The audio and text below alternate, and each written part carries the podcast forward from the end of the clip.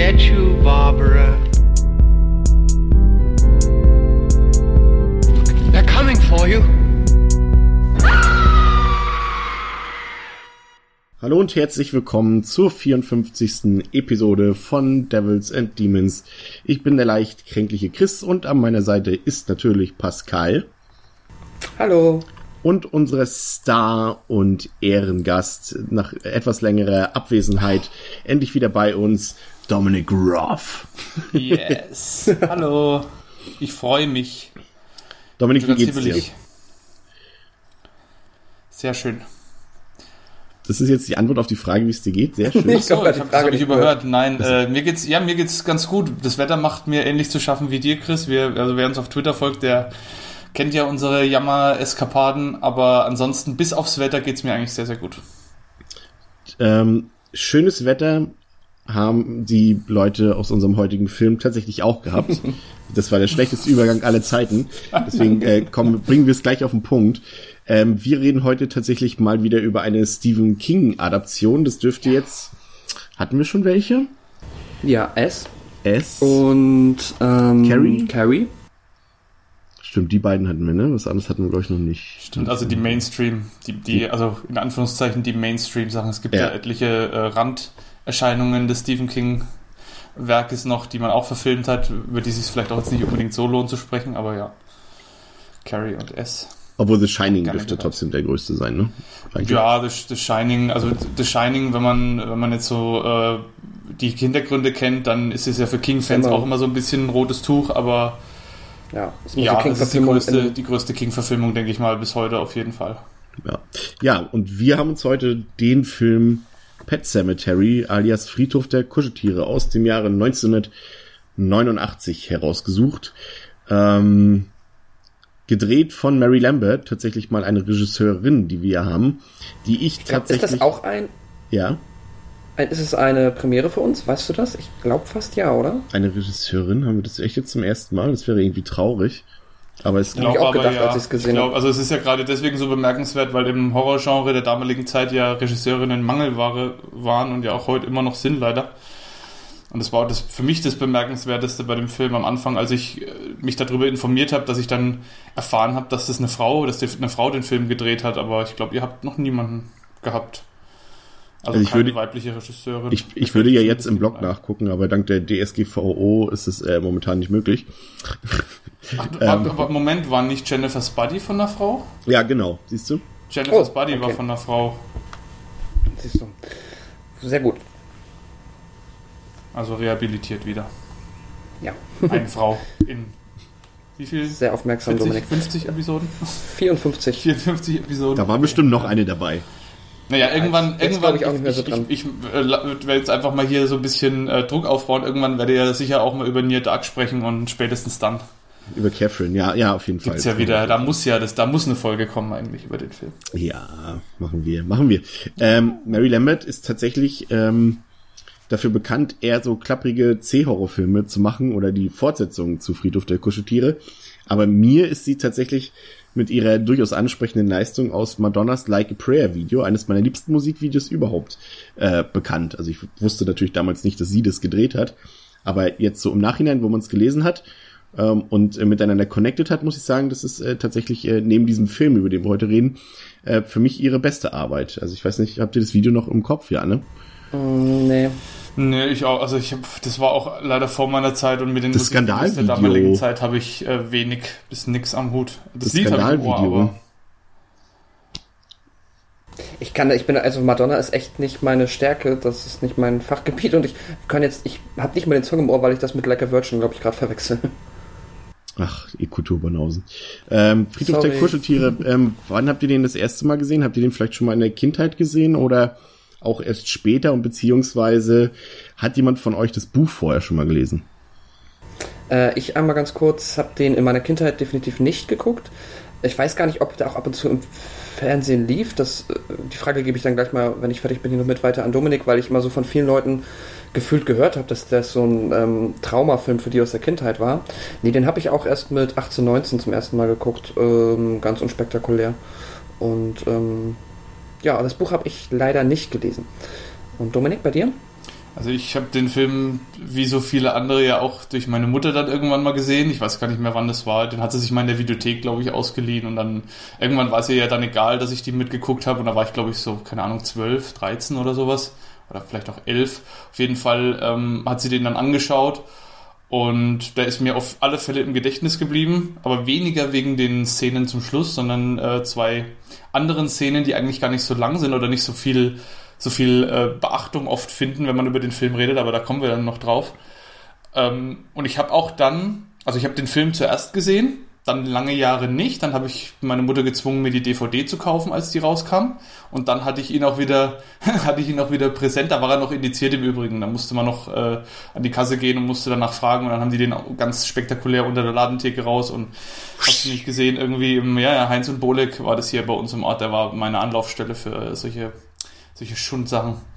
Und genau, und dann habe ich den wieder präsent gehabt. Da war ich vielleicht so 14, 15, 16, sowas um den Dreh. Und dann habe ich meiner Mutter äh, auch das Buch dann nochmal abgerungen irgendwann, weil sie hat äh, so gut wie alle Stephen King Bücher daheim. Oder hatte die damals daheim. Und dann habe ich auch das Buch nochmal gelesen. Und äh, ja, also ich äh, habe das Buch auch letztes Jahr nochmal als Hörbuch gehört. Gibt es ja schön von David Nathan. Bei Audible kann man sich das äh, kaufen. Und da werde ich dann auch nochmal drauf eingehen, auf die Unterschiede zwischen Film und Buch, weil die sind doch recht zahlreich. Und man merkt zwar, dass, dass King selber das Drehbuch geschrieben hat, aber ich meine, klar, in, dem Buch kann ich halt viel mehr Charakterentwicklung verarbeiten und auch viel mehr äh, Nebenschauplätze, die dann im, im Film überhaupt keine oder nur eine ganz kleine Rolle spielen. Aber da kommen wir dann drauf, wenn wir über die, die Handlung reden. Da werde ich dann immer mal mich einklinken und werde mal so ein bisschen drüber erzählen, wie das im Buch dann ist. Stichwort Handlung, Pascal. Friedhof der Kuscheltiere. Worum geht's? Ja. Louis Creed zieht zusammen mit seiner Frau Rachel, seiner Tochter Ellie und dem Baby Gage in ein Einfamilienhaus ins Örtchen Ludlow, weil er einen Job als Arzt an der University of Maine annehmen möchte. Das Haus liegt an einer vielbefahrenen Landstraße, was der Familie erst bei der Ankunft so richtig bewusst wird. Als Ellies Kater Churchill von einem Lastwagen überfahren wird, beschließt Louis, das Tier auf dem Tierfriedhof zu beerdigen, der hinterm Haus liegt. Aber Jude, der freundliche ältere Nachbar, hat eine vermeintlich bessere Idee – Während der Rest der Familie in Chicago bei den Großeltern ist, wird Louis von Jude zu einem Steinkreis geführt, welcher von einem ehemaligen Indianerstamm angelegt wurde. Hier befiehlt er Louis, den Kater zu beerdigen, in der Hoffnung, dass dieser so von den Toten auferstehen wird und die kleine Ellie nicht den Verlust ihres geliebten Haustieres hinnehmen muss. Danke, Pascal. Ähm, die, die, wir reden vielleicht zunächst mal über die Besetzung, weil die durchaus relativ interessant ist. Zumindest ähm, wenn man bedenkt, wie sie ursprünglich geplant war. Also ich weiß natürlich, man weiß natürlich immer nicht, wenn man diesen ganzen Trivia-Stuff liest und, und was sich irgendwelche Autoren oder Produzenten mal gedacht haben, wie nahe der Wahrheitsgehalt ist oder wie groß die Wahrscheinlichkeit war, dass jetzt wie in diesem Fall zum Beispiel ursprünglich Bruce Campbell den Lewis spielen sollte. Ähm, wissen wir natürlich jetzt nicht genau, ob das zu 99 Prozent schon fest war oder nur zu einem Prozent oder Bruce Campbell gar nichts davon wusste, dass er das spielen sollte. Aber es wäre auf jeden Fall ganz interessant gewesen. Ähm, wie würdest du das sehen, Dominik? Kennst du dir Bruce Campbell anstelle von, von Dale Midkiff vorstellen? So auch was die Tonalität also, des Films angeht. Ich, ja, also ich glaube, ähm, zu Dale Midkiff komme ich auch gleich nochmal, weil der für mich äh, schauspielerisch so ein bisschen der Schwachpunkt war von dem Film oder ist. Ja. Aber Bruce Campbell, also ich glaube, Bruce Campbell wäre einfach durch, äh, durch Evil Dead viel zu sehr vorbelastet gewesen. Ich weiß nicht, ob man ihm dann abgenommen hätte, dass er da so ein treusorgender Familienvater ist. Ähm, schwierig. Ich, da hätte man, da hätte man mal wirklich Probeaufnahmen sehen müssen. Bruce Campbell ist ja jetzt trotzdem ein Schauspieler mit Charisma und Dale Midkiff ist ja auch deswegen unter anderem gecastet worden. Aber ob, ob der als Familienvater wirklich durchgeht, pff, ist echt, echt schwierig müsste, hätte ich wirklich gesehen haben müssen. Müsste jetzt wirklich mal eine Aufnahme sehen von ihm und dann könnte ich es vielleicht annähernd beurteilen, aber ansonsten, also ich bin, ich bin ganz froh, dass es so gekommen ist, wie es gekommen ist, ehrlich gesagt. Und, und, und, und Romero als Regisseur anstelle von Mary Lambert? Da hätte ich Bock drauf gehabt, auf jeden Fall.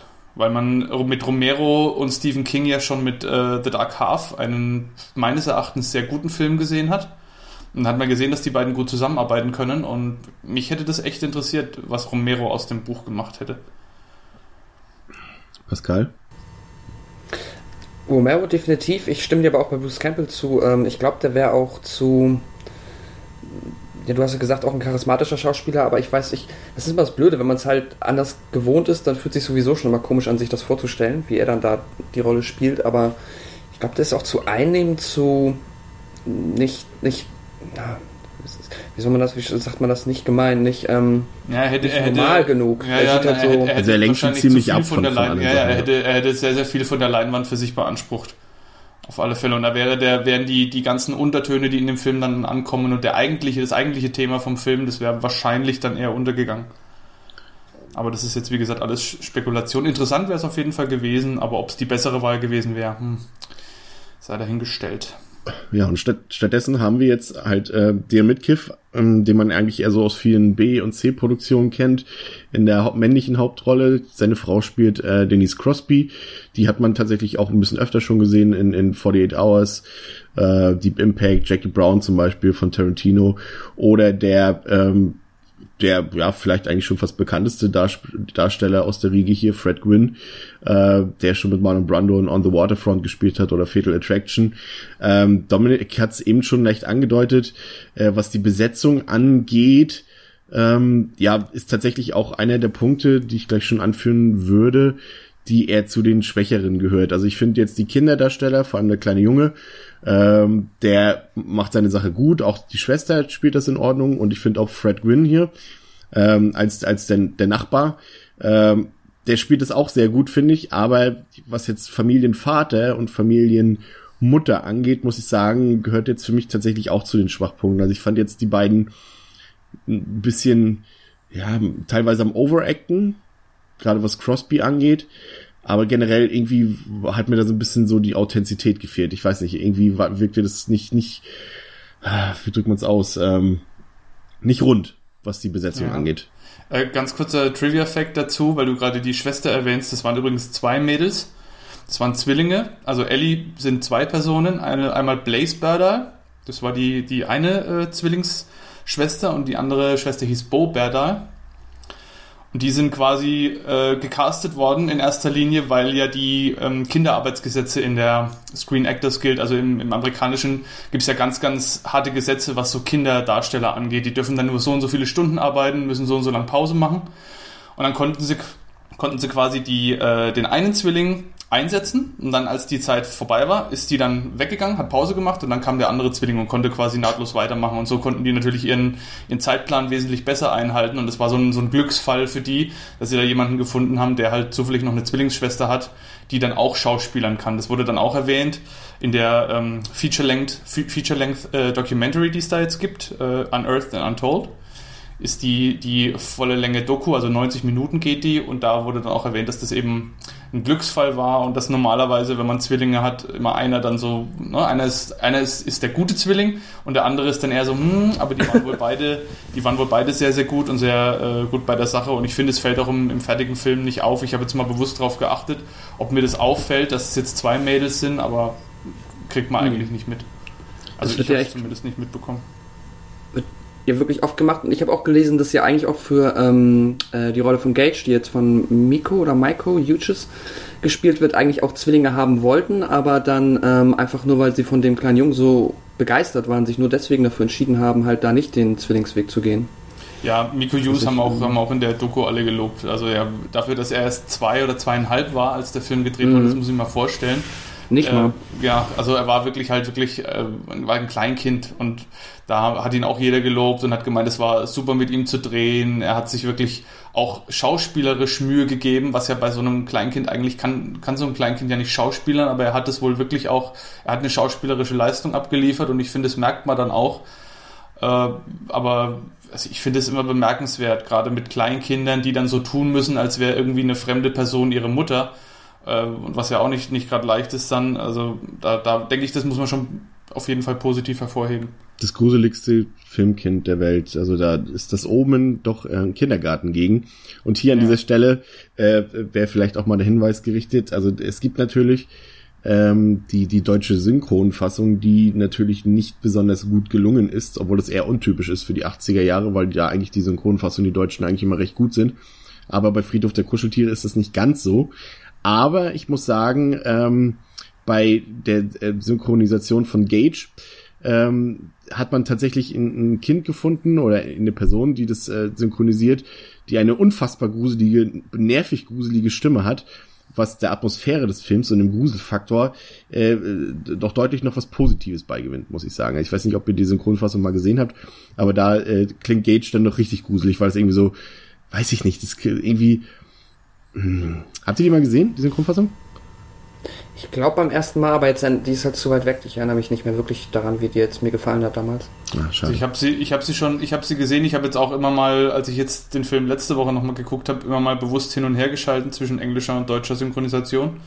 Und ich glaube, ich bin mir nicht sicher, aber ich glaube, dass im Deutschen kein Kleinkind Gage spricht. Das ist, glaube ich, eine Frau oder ein Mädchen das die Stimme so ein bisschen verstellt und das gibt dem Ganzen noch so einen, genau. so einen leichten, seltsamen Touch. Und im Original ist es halt ein Kleinkind, ja. äh, was, was die, was, was, was ihn verkörpert. Ich weiß nicht, ob er, ob er das selber, ich nehme nicht an, dass er es selber gemacht hat, aber ist auf jeden Fall eine Kleinkinderstimme und das ist halt weniger off. Irgendwie im Deutschen wirkt es so, so unpassend. Da, da ist man immer irgendwie verwirrt, weil eigentlich die Stimme so, ja, wie du, wie du sagst, Chris, so, das, das, das weicht so ab von dem, was man erwartet. Und das ist, glaube ich, der, das der klingt schon von Anfang an irgendwie dämonisch. Ja.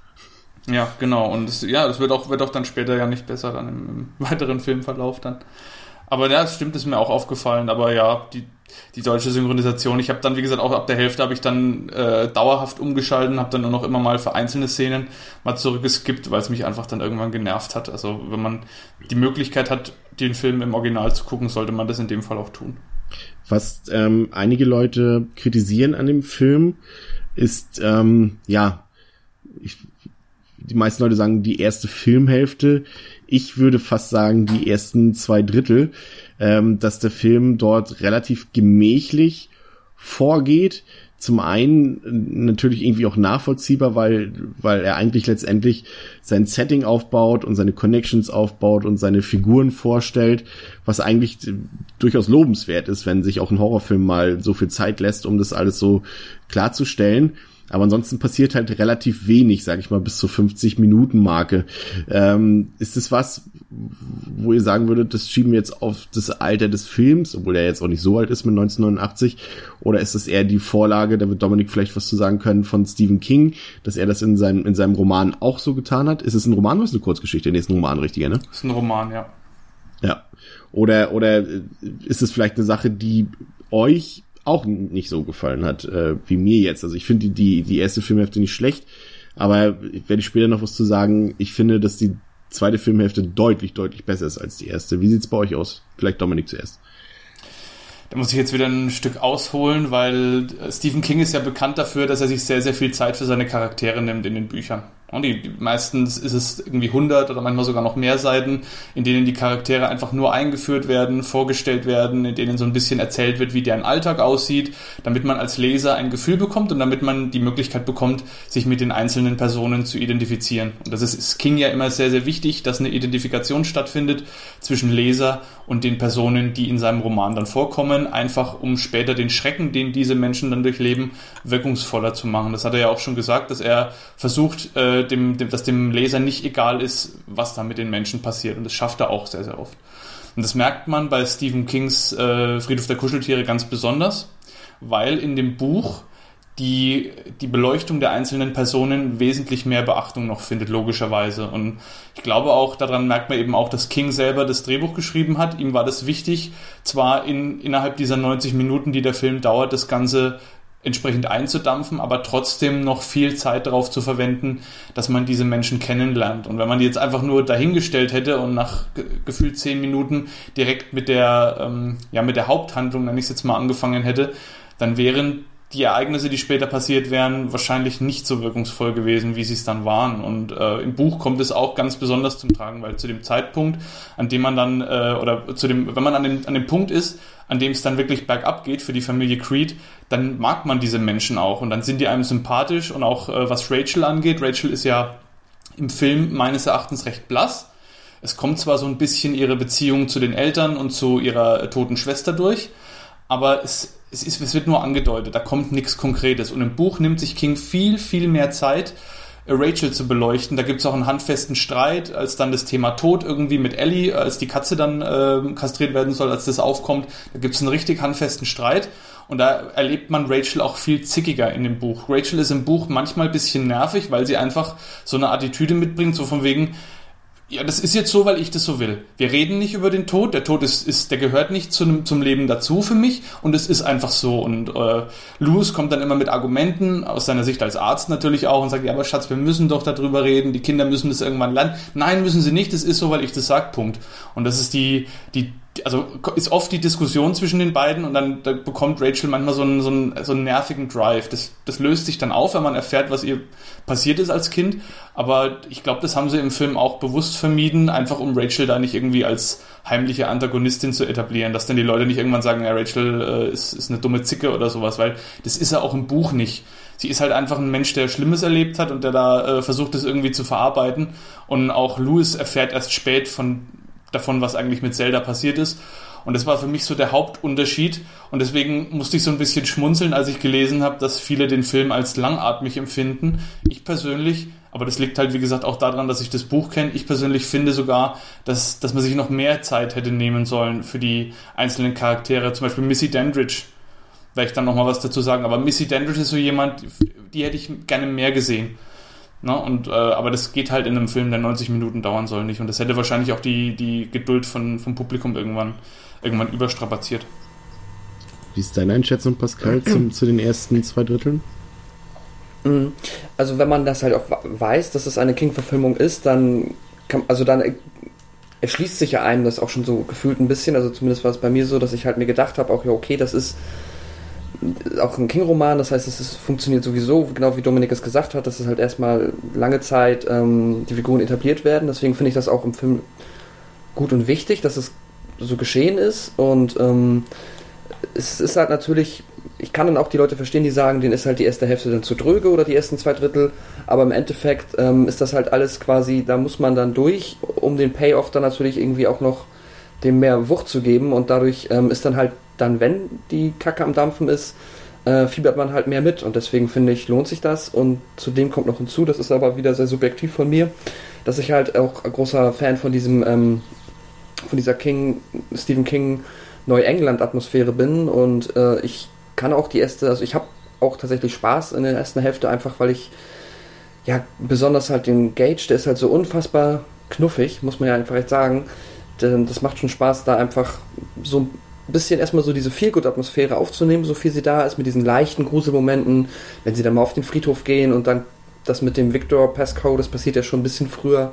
Da bekommt man dann ja auch mal so ein bisschen was, was einem so ja, an Spannung schon mal serviert wird oder an Action in Anführungszeichen.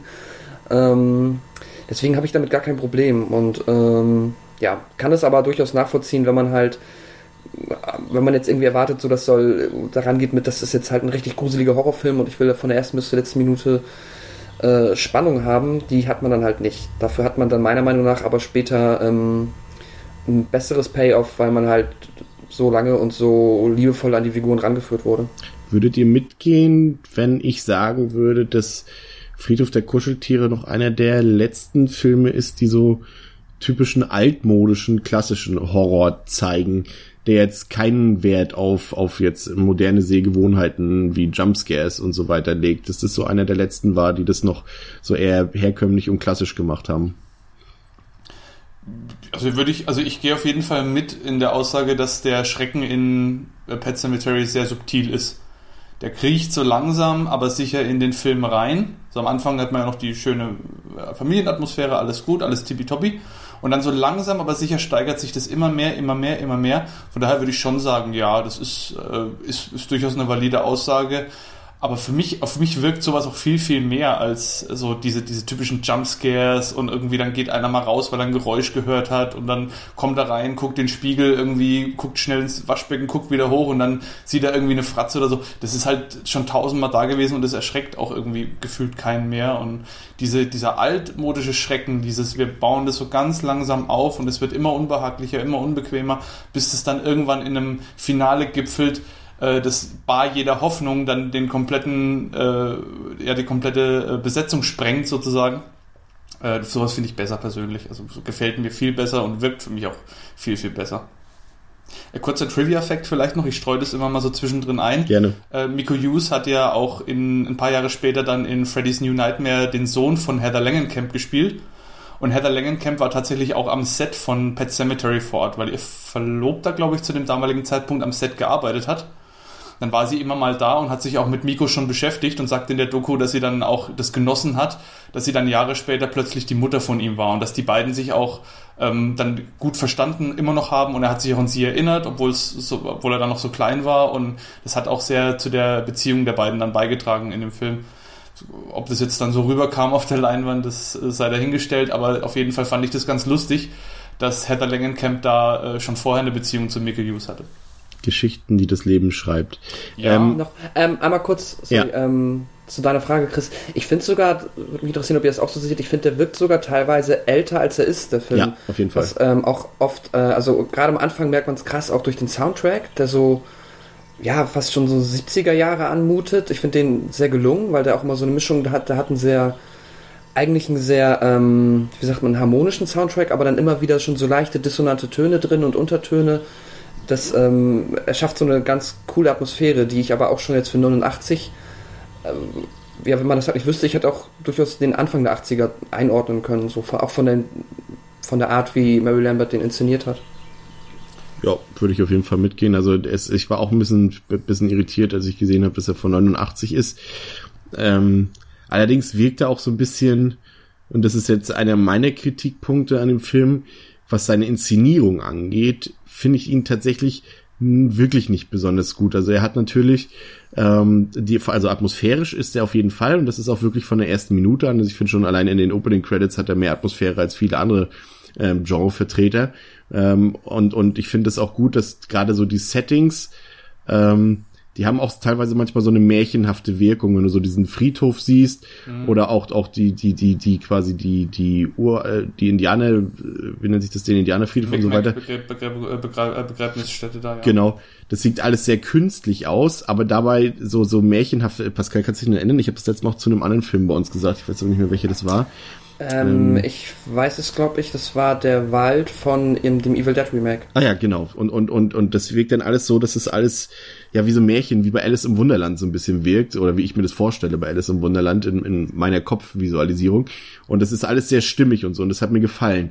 Das Problem ist aber, finde ich, dass jetzt zum Beispiel die, das Editing und die, die Kameraarbeit da komplett gegensteuern.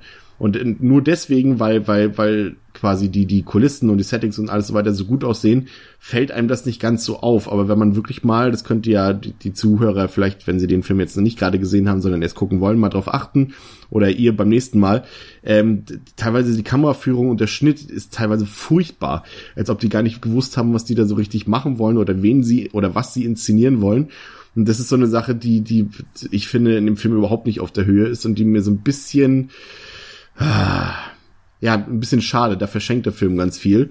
Und, und, und, und da hat er mich so Teil so, tatsächlich so ein bisschen an den 90er Jahre äh, Direct-to-Video-Film dann wieder ähm, erinnert, obwohl eigentlich der Rest, wie Pascal schon sagt, deutlich älter wirkt, weil es halt so klassisch wirkt, weil es halt so ein noch so ein schönes Horrorkonzept ist, was auch noch ein bisschen originell ist. Gut, klar, es gibt ja die Romanvorlage, aber trotzdem ist dieser Stoff, der verfilmt wurde, aus meiner Sicht relativ originell und den hat es davor und danach nicht mehr so gegeben. Ähm, aber ich finde die Inszenierung, die spricht so ein bisschen dagegen. Also die hat mir tatsächlich nicht so gefallen. Und da reden wir jetzt noch nicht über die Spezialeffekte, denn die, auf die gehen wir später ein, die sind tatsächlich sehr, sehr, sehr, sehr gelungen.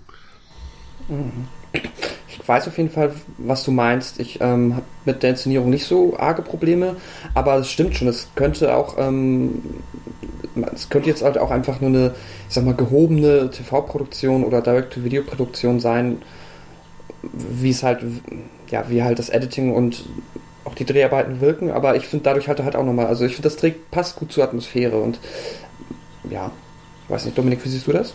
Ja, also Chris hat schon recht. Also so, so richtig extrem hochwertig wirkt der Film jetzt nicht, wenn man sich den anschaut. Auch ich meine, das, natürlich muss man auch das Alter abziehen, aber auch für damalige Verhältnisse gab es da schon wesentlich poliertere Produktionen. Aber auch bei mir war es ähnlich wie bei dir, Pascal. Ich habe das auch nicht so wirklich wahrgenommen, weil die Atmosphäre einen da finde ich schon relativ gut abholt und gefangen nimmt auch. Und was mich tatsächlich so ein bisschen mehr gestört hat, äh, war eben dieses Märchenhafte oft. Das war jetzt bei dem, bei dem Windbruch noch nicht so schlimm, weil der wurde ja bewusst, das kommt auch in der Doku zur Sprache, der wurde bewusst so ausgeleuchtet, dass der so, so extrem mystisch wirkt und dass da so blaues Licht durchscheint, da haben sie extra Scheinwerfer und alles aufgestellt dann, dass der eben so wirkt wie, ja, wie verhext. Und ähm, das war jetzt noch nicht so dramatisch, aber speziell die Szene, in der Pescow dann zurückkommt, das fand ich, also das war mir viel, viel zu theatralisch. Das war einer der Punkte, die mich wirklich ein bisschen rausgerissen haben, weil er kommt ja dann und fehlt nur noch, dass er dann so Huhuhuhu macht und mit Ketten raschelt. Und dann äh, zeigt er so ganz, ja, diese Grenze darf nicht. Und dann zeigt er so auf diesen Windbruch und schwebt so langsam nach oben. Da habe ich gedacht, Leute, ey, das, ah, das kann man doch auch in einem Film von 89 kann man das doch nicht bringen. Das ist doch, irgendwie, also, weißt du, ne, so, da, da, das hat mich so ein bisschen rausgenommen, weil das dann wirklich so Schreckgespenst mäßig äh, aufgezogen wurde und das hat mir nicht gefallen in dem Moment. Das war auch im Buch nicht so, nicht so beschrieben. Also im Buch war das ein bisschen nüchterner und äh, das hätte ich mir auch für den Film gewünscht. Aber gut, das ist ein kleiner, ein kleiner Punkt. Aber ansonsten, wie gesagt, äh, fand ich die Atmosphäre durchweg gelungen und auch die etwas minderwertigere Produktion hat mich da jetzt nicht irgendwie aus dem Erlebnis rausgeholt. Mhm. Ich, wo du gerade den Victor erwähnst, da muss ich, wo wir eben bei den Schauspielern waren, ich glaube, da haben wir jetzt nicht, sind wir nicht drauf, explizit drauf eingegangen. Seine Leistung hier, Brad Greenquist, den fand ich äh, sehr stark tatsächlich. Ich finde, den hat mir immer Spaß gemacht, wenn er zu sehen war, auch natürlich halt wegen den, weil er einfach cool ähm, umgesetzt wurde von den Special Effects als äh, ja, Geist mehr oder weniger. Ähm, aber ja, nee, ich weiß auch, was du meinst. Das ist schon sehr, oder was ihr beide meint, das ist sehr, sehr ähm, fantastisch wirkte Film phasenweise. Ja, das, äh, Brad Greenquist, äh, vielleicht dazu noch, ist auch, finde ich, eine recht charismatische Persönlichkeit. Obwohl er eben so wenig Screentime hat in dem Film. Man sieht ihn ja kaum. Aber ähm, da vielleicht auch noch wieder ein kleiner Trivia-Effekt. Am Anfang, als er das erste Mal zu sehen ist, als er mit der Kopfverletzung da in äh, das Büro von Louis reingetragen wird, sieht man im Hintergrund ein Poster mit einer Warnung vor Tollwut und da ist Cujo drauf. Ja, und im Buch wird Kutsche auch erwähnt. Da erwähnt nämlich Judd an einer Stelle, dass es ein paar Dörfer weiter einen Hund gegeben hat, der verrückt geworden ist und durchgedreht ist und Menschen angefallen hat. Und das ist auch, damit ist auch Kutsche gemeint. Das macht der Stephen King generell gerne, dass er innerhalb seines eigenen Romanuniversums dann Referenzen zieht zu anderen Büchern. Aber das äh, fand ich gut, dass sie das dann nochmal so ein bisschen wenigstens angedeutet haben. Man sieht es zwar kaum, aber wenn man drauf achtet, dann kann man es erspähen. Finde ich immer ganz lustig, sowas. Aber ja, also ich finde auch, äh, gerade bei Pescow fand ich interessant, dass man ja am Anfang noch nicht so richtig weiß, ist es jetzt ein guter Geist oder ein böser Geist? Am Anfang, als er dann stirbt und nochmal kurz wach wird und Louis dann das Blut ins Gesicht spuckt und sagt, der Acker im Herzen eines Mannes ist steiniger und ich komme dich besuchen, dann weiß man ja noch nicht, oh Gott, äh, was ist das jetzt? Was, was, was passiert da jetzt? Ne? Und aber dann, als sich dann so langsam rauskristallisiert, dass Victor Pascal eigentlich einer von den Guten ist und eigentlich äh, Louis danken will dafür, dass er noch versucht hat, ihn zu retten, finde ich, das hat auch nochmal so einen, so einen ganz, äh, ganz netten Charme in dem, in dem Film gehabt. Das ist im Buch natürlich auch wesentlich elaborierter und, und breiter, aber im, im Film haben sie das, denke ich, ganz gut eingefangen. Ich würde Kujo gerne mal wieder sehen, den habe ich schon ewig nicht oh, mehr ja, gesehen. Da habe ich auch Bock drauf. Ich habe den leider nur so ein blödes Bootleg. Gemacht. Na, es gibt auch noch eine alte Red Edition DVD. Ich glaube, den hole ich mir mal irgendwie auf DVD, weil da habe ich auch wirklich Bock drauf. Da habe ich auch das Buch äh, vor längerem mal gelesen, aber da habe ich nichts mehr, kann ich mich an nichts mehr erinnern und den Film habe ich auch nur einmal, glaube ich, gesehen. Ja, das ist tatsächlich auch eines der wenigen King-Bücher, die ich auch gelesen habe. Aber der Film ist auch echt, das den, also das muss wirklich schon in den 90ern gewesen sein, als ich den mal gesehen habe. Ja, ja. mir auch. Ähm, habt ihr noch was zur, zur, zur ersten Hälfte des Films? Ja, noch einen kleinen Trivia-Fact habe ich. Das kommt alles aus der, aus der Doku, aber vieles findet man tatsächlich auch nicht auf IMDb. Das hat Na, dann, dann, dann, dann erklär den Zuhörern kurz, wo man denn diese Doku sehen kann. Also diese Unearthed and Untold, die kam letztes Jahr raus und die beleuchtet in 90 Minuten die komplette Entstehungsgeschichte des Films. Da wird also drüber gesprochen, was es für eine Arbeit war, den Film, den Maine äh, gedreht zu bekommen. Da hat sich King auch sehr dafür eingesetzt. Der ist nicht in Los Angeles in irgendeinem Gebiet gedreht, das so aussieht wie Maine und auch nicht in Kanada oder so, was günstiger gewesen wäre, sondern King wohnt 20 Minuten vom Drehort entfernt oder wohnte damals und hat sich da wirklich mit Händen und Füßen dafür eingesetzt, dass Maine diesen Film bekommt. Dass eben die ganze Infrastruktur, die da mit einhergeht, der ganze Tourismus und das alles, dass das und die, und die Kosten, die natürlich dann auch, oder die, die Einnahmen, die der jeweilige Bundesstaat dann macht, dass das eben alles in Maine bleibt. Und da geht die komplette äh, Produktionsgeschichte durch, das Casting, warum Dale Midkiff eben äh, da verwendet worden ist, so als, als äh, Teenie-Schwarm, um dann eben Frauen auch ins Kino zu bekommen. Und es ist sehr, sehr interessant. Kann man gucken, wenn man irgendwie technisch versiert ist, leider nur über ähm, über so einen, äh, also äh, wie, wie, sagt man da immer, IP? Äh, über so eine so eine Fake, Fake äh, genau so eine Fake IP halt, dass man sich dann so ein, äh, in einem Account, in einem Prime Account in, in England oder so einloggen kann, weil das Amazon Prime hat den Film, glaube ich, jetzt mittlerweile in fast jedem europäischen Land, außer bei uns. Und auch bei Shudder, wenn man, wenn euch das was sagt, dieser, dieser Horrorfilm ja. äh, Streamingdienst, die haben den auch, aber auch nicht in Deutschland. Also in Deutschland, wenn ihr den jetzt gucken wollt, ich habe mir den jetzt als US Blu-ray besorgt, da gibt es eine offizielle US Blu-ray, die ist aber äh, Regionalcode locked, also da braucht ihr einen, einen US. Die von Shout Factory oder von Player? Nee, von Shout. Äh, ich weiß gar nicht von, ich, ich, weiß ehrlich gesagt gar nicht, von wem die jetzt aktuell ist. Die hatten auf jeden Fall ein sehr cooles Covermotiv, so ein gezeichnetes mit dem Kopf von Pascal drauf, wo dann so aus dem aus der Kopfwunde langsam so die anderen Charaktere als als Zeichnungen rauskommen. Sieht super aus. Und dann gibt's aber auch noch die Erstveröffentlichung von irgendeinem Indie-Label, da ist eine DVD und eine Blu-ray dabei. Und ich habe einen RC1 äh, DVD-Player und habe mir den dann halt auf DVD äh, dann angeschaut. Und leider im Moment nicht anders zu erhältlich, aber wenn ihr die Möglichkeit habt, den zu gucken, dann macht es wirklich, weil es ist echt interessant. Die Doku ist super gemacht und es kommt, bis auf Fred Gwynn, der ja leider verstorben ist, kommt auch so gut wie jeder Darsteller in der Doku zu Wort und auch länger zu Wort und erzählt so ein bisschen äh, von, von der eigenen, vom eigenen Erlebnis und auch Mary Lambert sagt da sehr viel da, äh, zu dem Film ist sehr, sehr interessant, kann ich echt empfehlen. Ähm, was mich da interessiert, wo ich würde mal jetzt alles, was mit der Katze großartig zu tun hat, auch noch in die erste Hälfte des Films ja ähm, einbringen und das hast du ja vielleicht da auch nochmal gesehen, weil ich habe es nur gelesen, dass sie halt auch für die Katze irgendwie 13 mal verschiedene Katzen hatten, die halt alle identisch aussahen und die alle unterschiedliche, in Anführungszeichen, Tricks bzw. Special Abilities hatten. Also je nachdem, was die Katze jetzt machen soll, haben sie halt immer die eine Katze eingesetzt, die das dann konnte. Hat man das irgendwie äh, aus der Doku Kannst du es bestätigen, Tom? Ja, das war so. Also Dale Midkiff hat da auch nochmal dazu gesagt, er ist halt kein Katzenmensch und er hatte halt aber trotzdem leider viele Szenen mit der Katze oder mit den Katzen. Und er hat da so eine Anekdote irgendwie, oder ich weiß gar nicht, ich glaube, er war es nicht, ich glaube, es war jemand anders, aber die haben da so eine Anekdote gebracht, dass dann auch am Set gesagt worden ist, quiet, the cat is acting. Also die Katze spielt jetzt.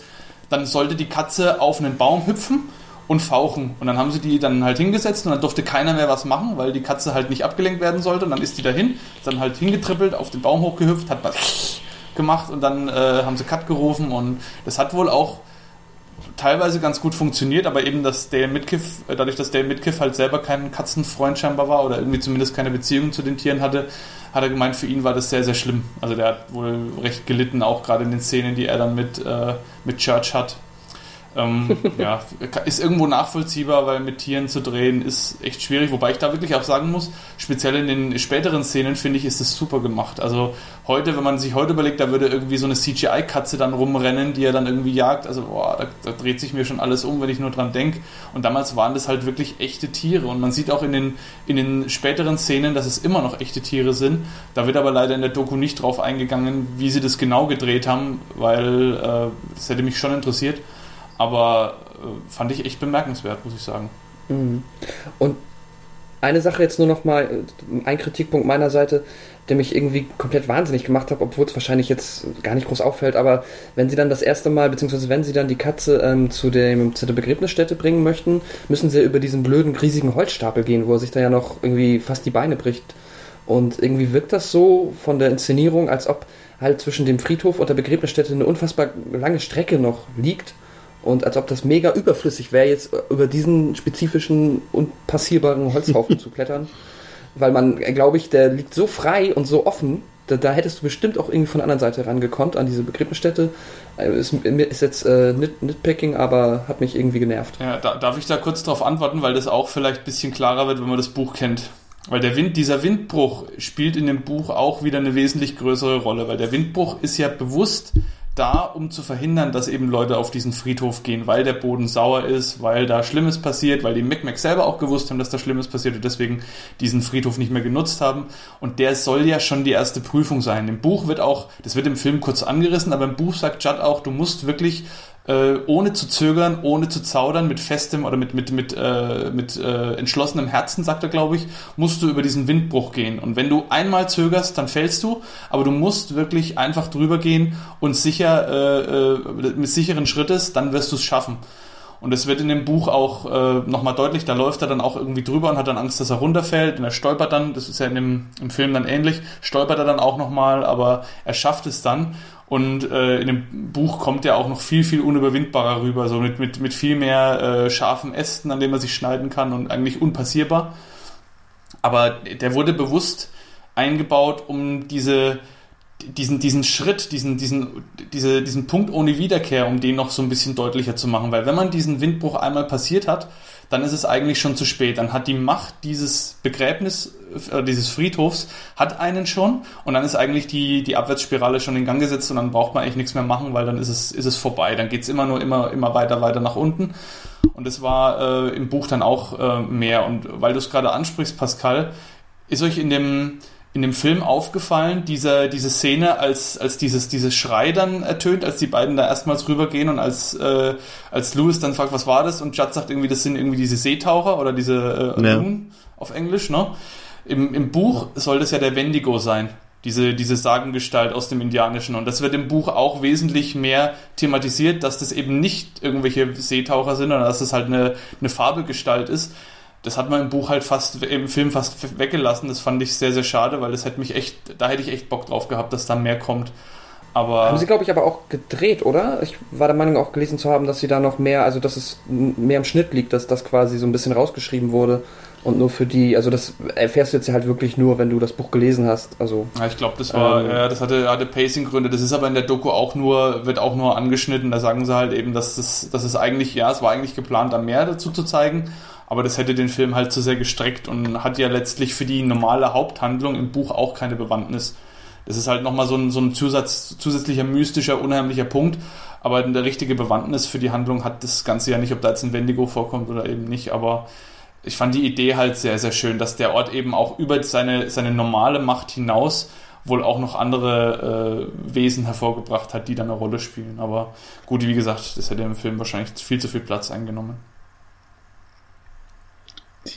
die, ähm, es kommt dann im Verlauf des Films äh, zu, sag ich mal, dem weniger subtilen Horror, während wir in der ersten Hälfte halt äh, viele Andeutungen haben, viel subtilen Horror, ähm, die Geschichte mit der Katze, äh, wird's nun dann tatsächlich, und das ist die Sache, die ich so ein bisschen vergessen hatte, Dominik, du hattest es ja vorhin schon gesagt, dass ich äh, mich ja kaum noch erinnern konnte an meine erste Sichtung von damals und ich konnte mich natürlich so an die an die expliziten Szenen so grob erinnern, aber ich konnte mich tatsächlich nicht daran erinnern, dass zum einen die äh, Effektarbeit, die Spezialeffekte, die handgemachten, wirklich extrem gut gelungen sind und auch wirklich richtig eklig sind, auch von Anfang bis Ende. Ähm, und ähm, und und dass diese diese Szene, das ist ja mehr oder weniger die eine der zwei berühmten Szenen des Films, ähm, in der dann ähm, Gage quasi überfahren wird von diesem Truck, äh, dass die so so unglaublich gut gemacht ist tatsächlich. Also da muss ich dann auch wirklich die Machart mal loben, dass sie eben richtig hart ist, dass sie heftig ist, obwohl wir explizit ja nicht sehen. Es reicht einfach nur dadurch, dass wir wissen, er wird überfahren und dass wir diesen blutigenden, über die Straße rollenden Schuh sehen. Das reicht schon aus, um uns zu sagen, okay, das, was hier gerade passiert ist, ist richtig heftig. Und das finde ich, das hat der Film wirklich sehr gut gemacht.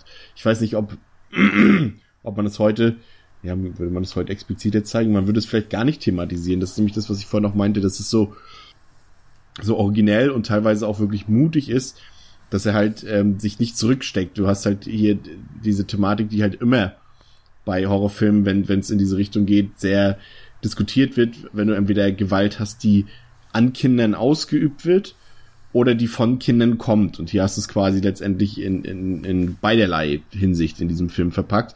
Und ich finde, das macht der Film sehr gut. Also das macht der Film überraschend gut. Wisst ihr, ja, ich, das macht's auch. Wisst ihr, wie das ganz kurz, wisst ihr, wie das gedreht worden ist? Man das sieht ja, wollte ich auch noch ja Gage kurz, jetzt sagen. Man sieht ja Gage kurz auf der Straße, ne? Kurz bevor ja. der Laster ihn mhm. trifft und man diesen blutigen Schuh wegfliegen sieht, sieht man ja Gage kurz und der Laster fährt auf ihn zu. Und natürlich äh, wollten die Gage zu, oder den, den Darsteller Miko Hughes zu keinem Zeitpunkt gefährden. Das wäre viel zu gefährlich gewesen, auch wenn der jetzt das gewusst hätte, der, der Fahrer, und abgebremst hätte. Äh, das wäre viel zu gefährlich gewesen. Deswegen haben sie das mit Spiegeln gemacht. Da wurden Spiegel aufgestellt, die Gage quasi dann, und Gage wurde davor platziert.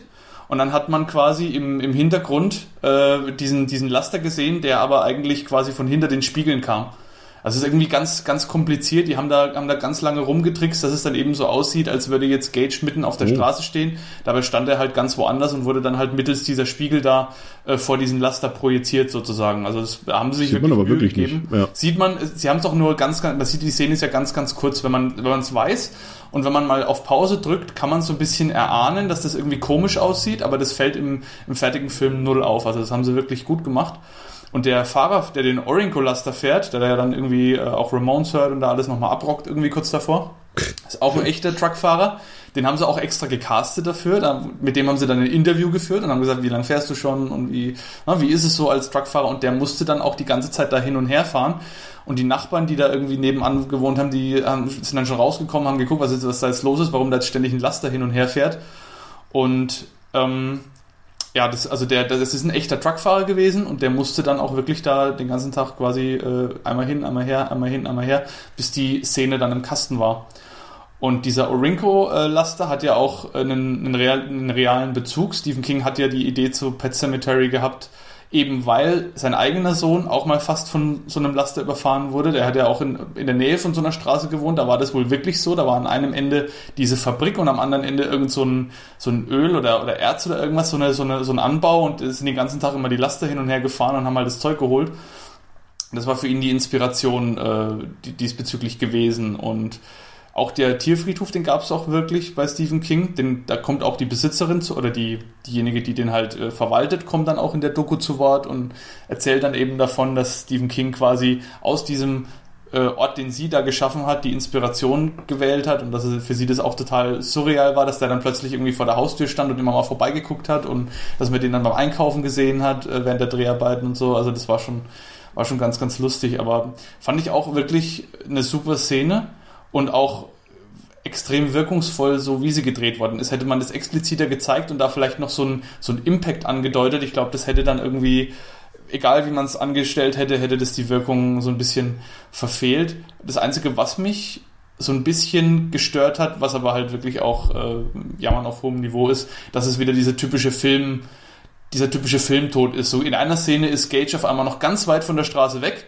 und Louis steht direkt hinter ihm und in der nächsten Szene, er dreht sich nur kurz um und sagt irgendwie, ja, Ellie, jetzt darfst du gleich. Und als er sich wieder umdreht, ja. ist Gage plötzlich an der Straße und Louis ist irgendwie gefühlt 400 Meter weit weg und, und fällt dann auch noch und so. Also dieses, das ist also, das hat mich gestört und das haben sie im Buch auch anders gemacht. Im Buch war das kein, kein Picknick, da saßen die nicht zusammen und, und dann ist Gage losgerannt, sondern da war äh, Louis mit Gage allein. Und das wird auch nicht erwähnt, da wurde nur, äh, im Buch wird quasi beschrieben, dass das der Punkt war, an dem die Familie Creed äh, den Bach runtergeht, also so schöner umschrieben natürlich. Und äh, Louis ist irgendwie mit Gage allein. Ellie und, und Rachel sind, glaube ich, irgendwie einkaufen oder sowas. Und es ist ein Herbsttag und die beiden lassen den Drachen steigen.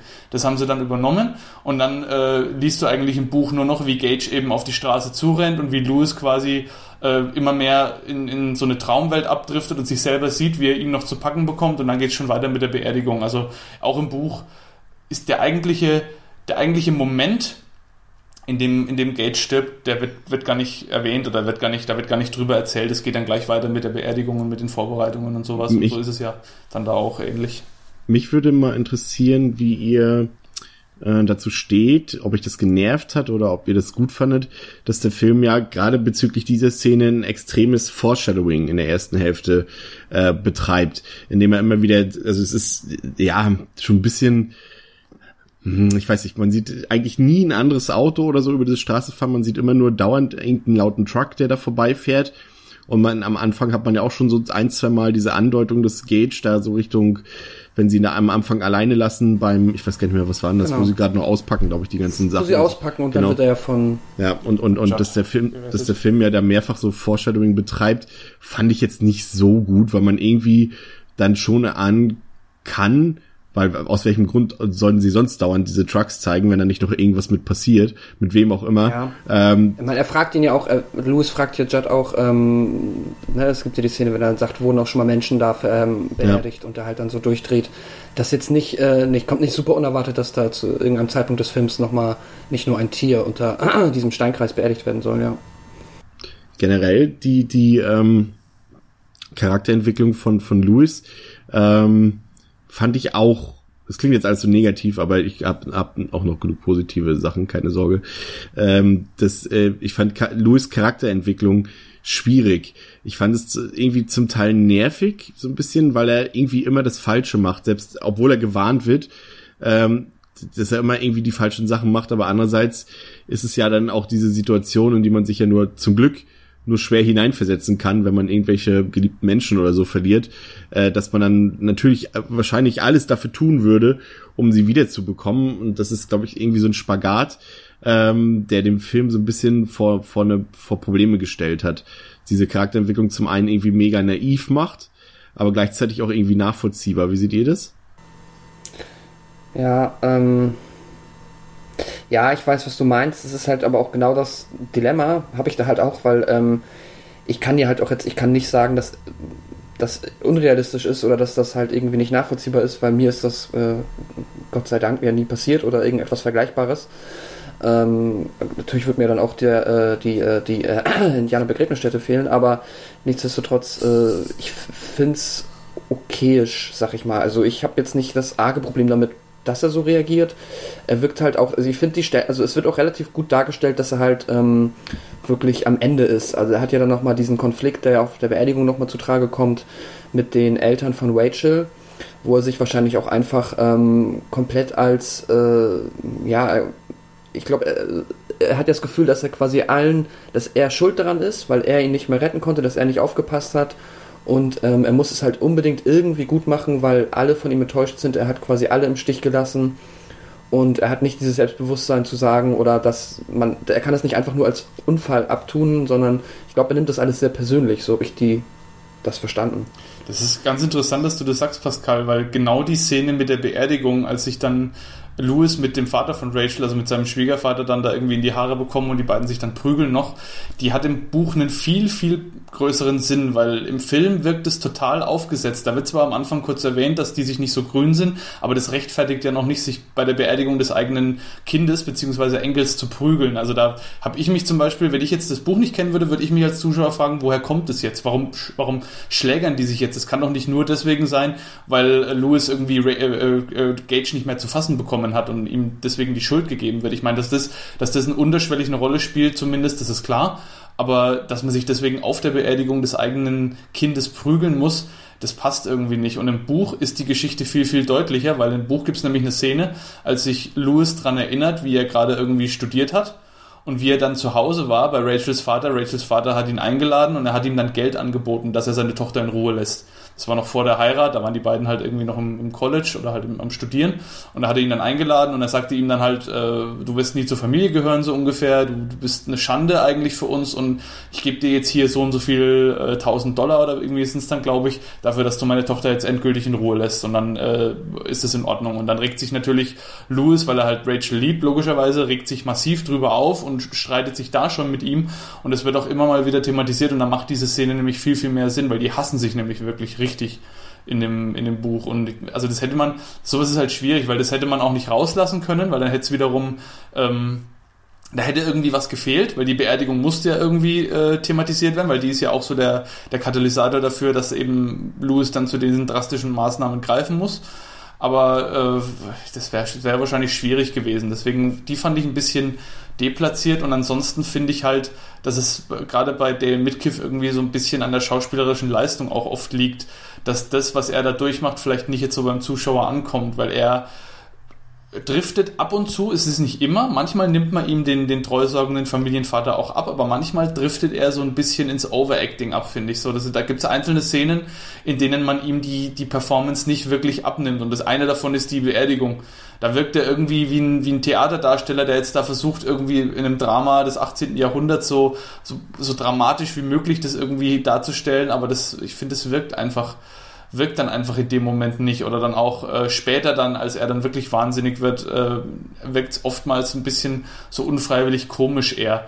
Das relativiert sich dann wieder in anderen Szenen, aber in manchen Szenen trifft er den Nagel dann nicht so auf den Kopf und das ist, finde ich, fand ich ein bisschen schwierig.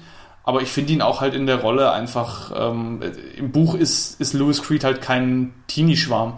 Man sieht es ja auch, ich weiß nicht, ob euch das aufgefallen ist, aber er rennt ja auch äh, sehr, sehr oft, verdächtig oft nur im Unterhemd oder ganz oben ohne. Oh, aber ich, ich weiß, was du meinst, aber äh, meinst du, dass sie ich glaube, ah, verdammt, welche Szene? Ach doch, wo, wo er dann zum ersten Mal mit Pesco ähm, dann rausgeht nachts und da habe ich gelesen, dass das ursprünglich gedreht wurde quasi oben ohne und weil das äh, zu ablenkend war, weil er dann wohl doch äh, ja. zu, zu sehr ähm, zu gut aussah, stumpf gesagt, dass sie nochmal extra Nachdreh angeordert haben, um ihm dann ein Nachthemd anzuziehen. Ja, das, ja, ja, das war auch so, er war auch wirklich so der, der, der Blickfang auch. Das hat auch, ähm, kommt auch in der Dokumentation nochmal kurz zur Sprache. Das wird jetzt zwar jetzt nicht ausufernd erwähnt, aber da wird eben auch, da ist die Casting-Agentin und Denise Crosby, die sprechen da und die, die haben sich dann wohl unterhalten und dann kam er rein und dann haben halt beide so innegehalten und haben einmal so, ah, und ne, er war ja auch ein be bekannter Darsteller damals und er wurde ja wirklich auch deswegen gecastet, um eben so für die Frauen dann auch nochmal so einen Punkt zu haben, die, die dann vielleicht, äh, dass die dann vielleicht ins Kino gehen aber das merkt man dann schon in, in, in der einen oder anderen Szene. Aber ich würde ihm, ich würde jetzt auch seine schauspielerische Leistung nicht komplett schlecht, schlecht reden wollen, weil so schlecht ist er nicht. Aber in manchen Szenen, ähm, ja, kommt es nicht so, kommt es nicht ganz so wirklich an, finde ich. Haben wir eigentlich Stephen Kings Cameo-Auftritt als Priester schon erwähnt? Nein. Äh, ist, ja, äh, ähm, ja. Der ist auch ich mag ihn, aber ja. Ja, ja, das ist, Stephen King ist ja oft in, den, in seinen eigenen Filmen oder in den Verfilmungen seiner eigenen Bücher oft irgendwo als Darsteller nochmal mit zugegen.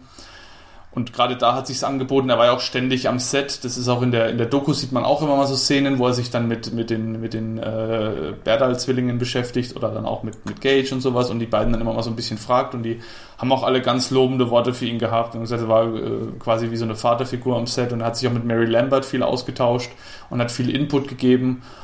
Und äh, ja, das, also das merkt man dem Film, finde ich, auch an, weil die, die äh, Atmosphäre und der Vibe des Buches kommen schon rüber, obwohl es eben so eingedampft ist.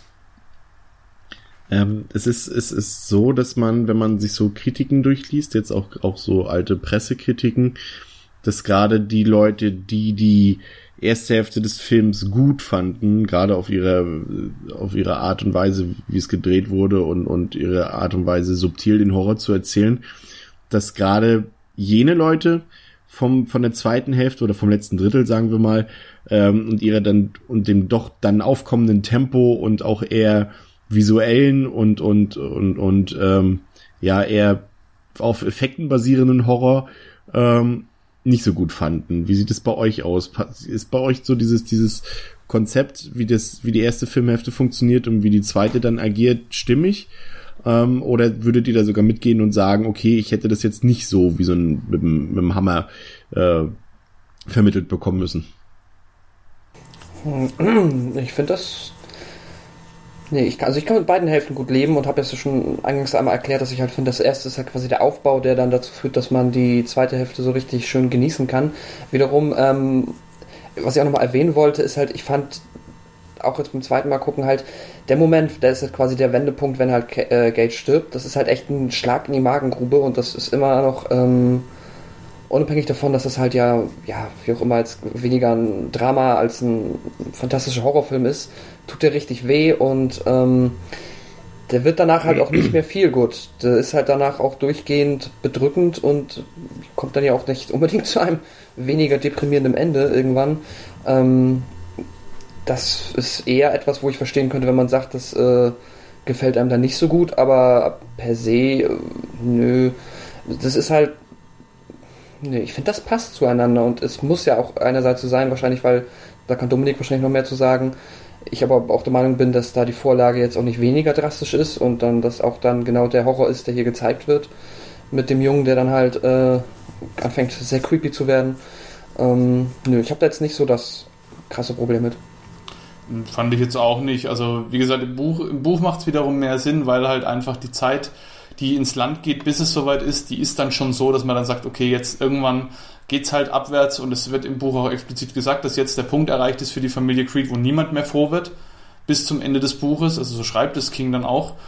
Und das macht auch, macht für mich auch in dem Kontext absolut Sinn, weil ich meine, irgendwann muss man anfangen damit und dass das, dass das in einem Film, der 90 Minuten dauert, dann irgendwie immer ein bisschen ge, gedrängt und gehetzt wirkt, das bleibt einfach nicht aus. Da hätte man dann wieder einen Mehrteiler draus machen müssen, aber das wäre wahrscheinlich dann auch wieder schwierig gewesen, weil da die Frage gewesen wäre, ob dann wirklich jeder dabei geblieben wäre, wenn man jetzt in den ersten zwei Teilen von einem Fünfteiler beispielsweise dann oder in den ersten drei Teilen vielleicht dann nur die Familie erklärt hätte.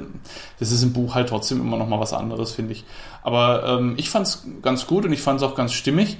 Ich will noch mal kurz zwei Szenen erwähnen, die oftmals wenig Beachtung finden, aber die auch in der Doku relativ ausführlich äh, drangekommen sind, weil die auch mich als Kind, als ich den Film das erste Mal gesehen habe, sehr, sehr stark bewegt und verstört haben. Viel, viel mehr als alles, was danach noch kam, im Übrigen. Das eine war die, waren die Szenen mit Zelda, also mit Rachels äh, erkrankter ja. Schwester. Und das andere war der Selbstmord von Missy Dandridge, von der Haushälterin von den beiden. Da wird ja auch angedeutet, die hat immer Magenschmerzen. Ne? Und dann kann man sich schon überlegen, okay, das ist vielleicht irgendwas Schlimmeres. Und ähm, vielleicht kurz erst zu Missy Dandridge. Ich weiß nicht, ähm, wie ihr das wahrgenommen habt, aber mich hat dieser, diese kurze, ganz kurze Szene, in der Missy Dandridge diesen Abschiedsbrief schreibt, im Keller auf den Tisch steigt und sich dann erhängt, das hat so eine krasse Wirkung auf mich gehabt. Ich habe da so Angst bekommen als Kind davor, einfach weil das so authentisch wirkt. Die, ist, die steht da drauf. Sie hat, in der Doku hat die Darstellerin gesagt, sie hat dabei äh, dran gedacht, was ihr durch den Kopf gehen würde, wenn sie sich jetzt wirklich umbrächte. Ja. Und da ist ihr ihre Mutter durch den Kopf gegangen, dass sie jetzt mit ihrer Mutter wieder vereint ist. Und man sieht es auch in einer Szene ganz kurz, sie murmelt immer Mama, Mama, Mama, Mama, während sie da auf den Tisch steigt und als sie dann so langsam runtergeht ähm, und, und der Tisch wegrutscht und sie dann da baumelt. Also das fand ich so furchtbar und so, so wirkungsvoll eigentlich zu Unrecht, dass dem wirklich jetzt nur so, das, da wird ja auch nicht mehr groß drüber gesprochen. Das Einzige ist dann wirklich die Beerdigung, wo man sich dann nochmal sieht, äh, wo dann auch äh, King dann auftritt, aber so richtig viel äh, thematisiert wird es ja dann nicht mehr. Da kommt ja nicht mehr zur Sprache und das war für mich eine, eine Schlüsselszene in dem Film auf jeden Fall. Und ich weiß nicht, wie, wie ging es euch mit der Szene? Ich finde die nach wie vor immer noch, immer noch sehr, sehr beeindruckend und auch hart. Ja. Also das, ja. ja das auch, aber ich finde insgesamt äh, ist mir die Missy Dandridge ist für mich untergegangen. Also ich habe auch so den größeren Kontext dann zur Gesamtgeschichte, da hatte ich immer schon das Gefühl, dass da das halt wahrscheinlich ja der ähm, Adaption geschuldet ist, dass man da halt viel hätte, ähm, ja, viel rausnehmen mussten. Die Szene an sich, ja klar, aber insgesamt äh, ist das so, weiß nicht, wirkt fast wie ein Fremdkörper nicht, aber irgendwie fehlt mir da auch irgendwas. Wusstet ihr auch, dass äh, Judd im Buch eine Frau hat? Der ist nicht allein, der hat eine, hat eine Ehefrau in dem Buch, die auch noch eine wichtige Rolle spielt später. Ich sage das dann nachher noch, aber äh, vielleicht das schon mal als Vor, ähm, Vorankündigung. Und dann, wie gesagt, die Szene mit Zelda, die, oder die Szenen mit Zelda. Sie kommt ja dann später nochmal, aber gerade auch am Anfang, als, als man Rachel als kleines Mädchen sieht, wie sie da Zelda füttert.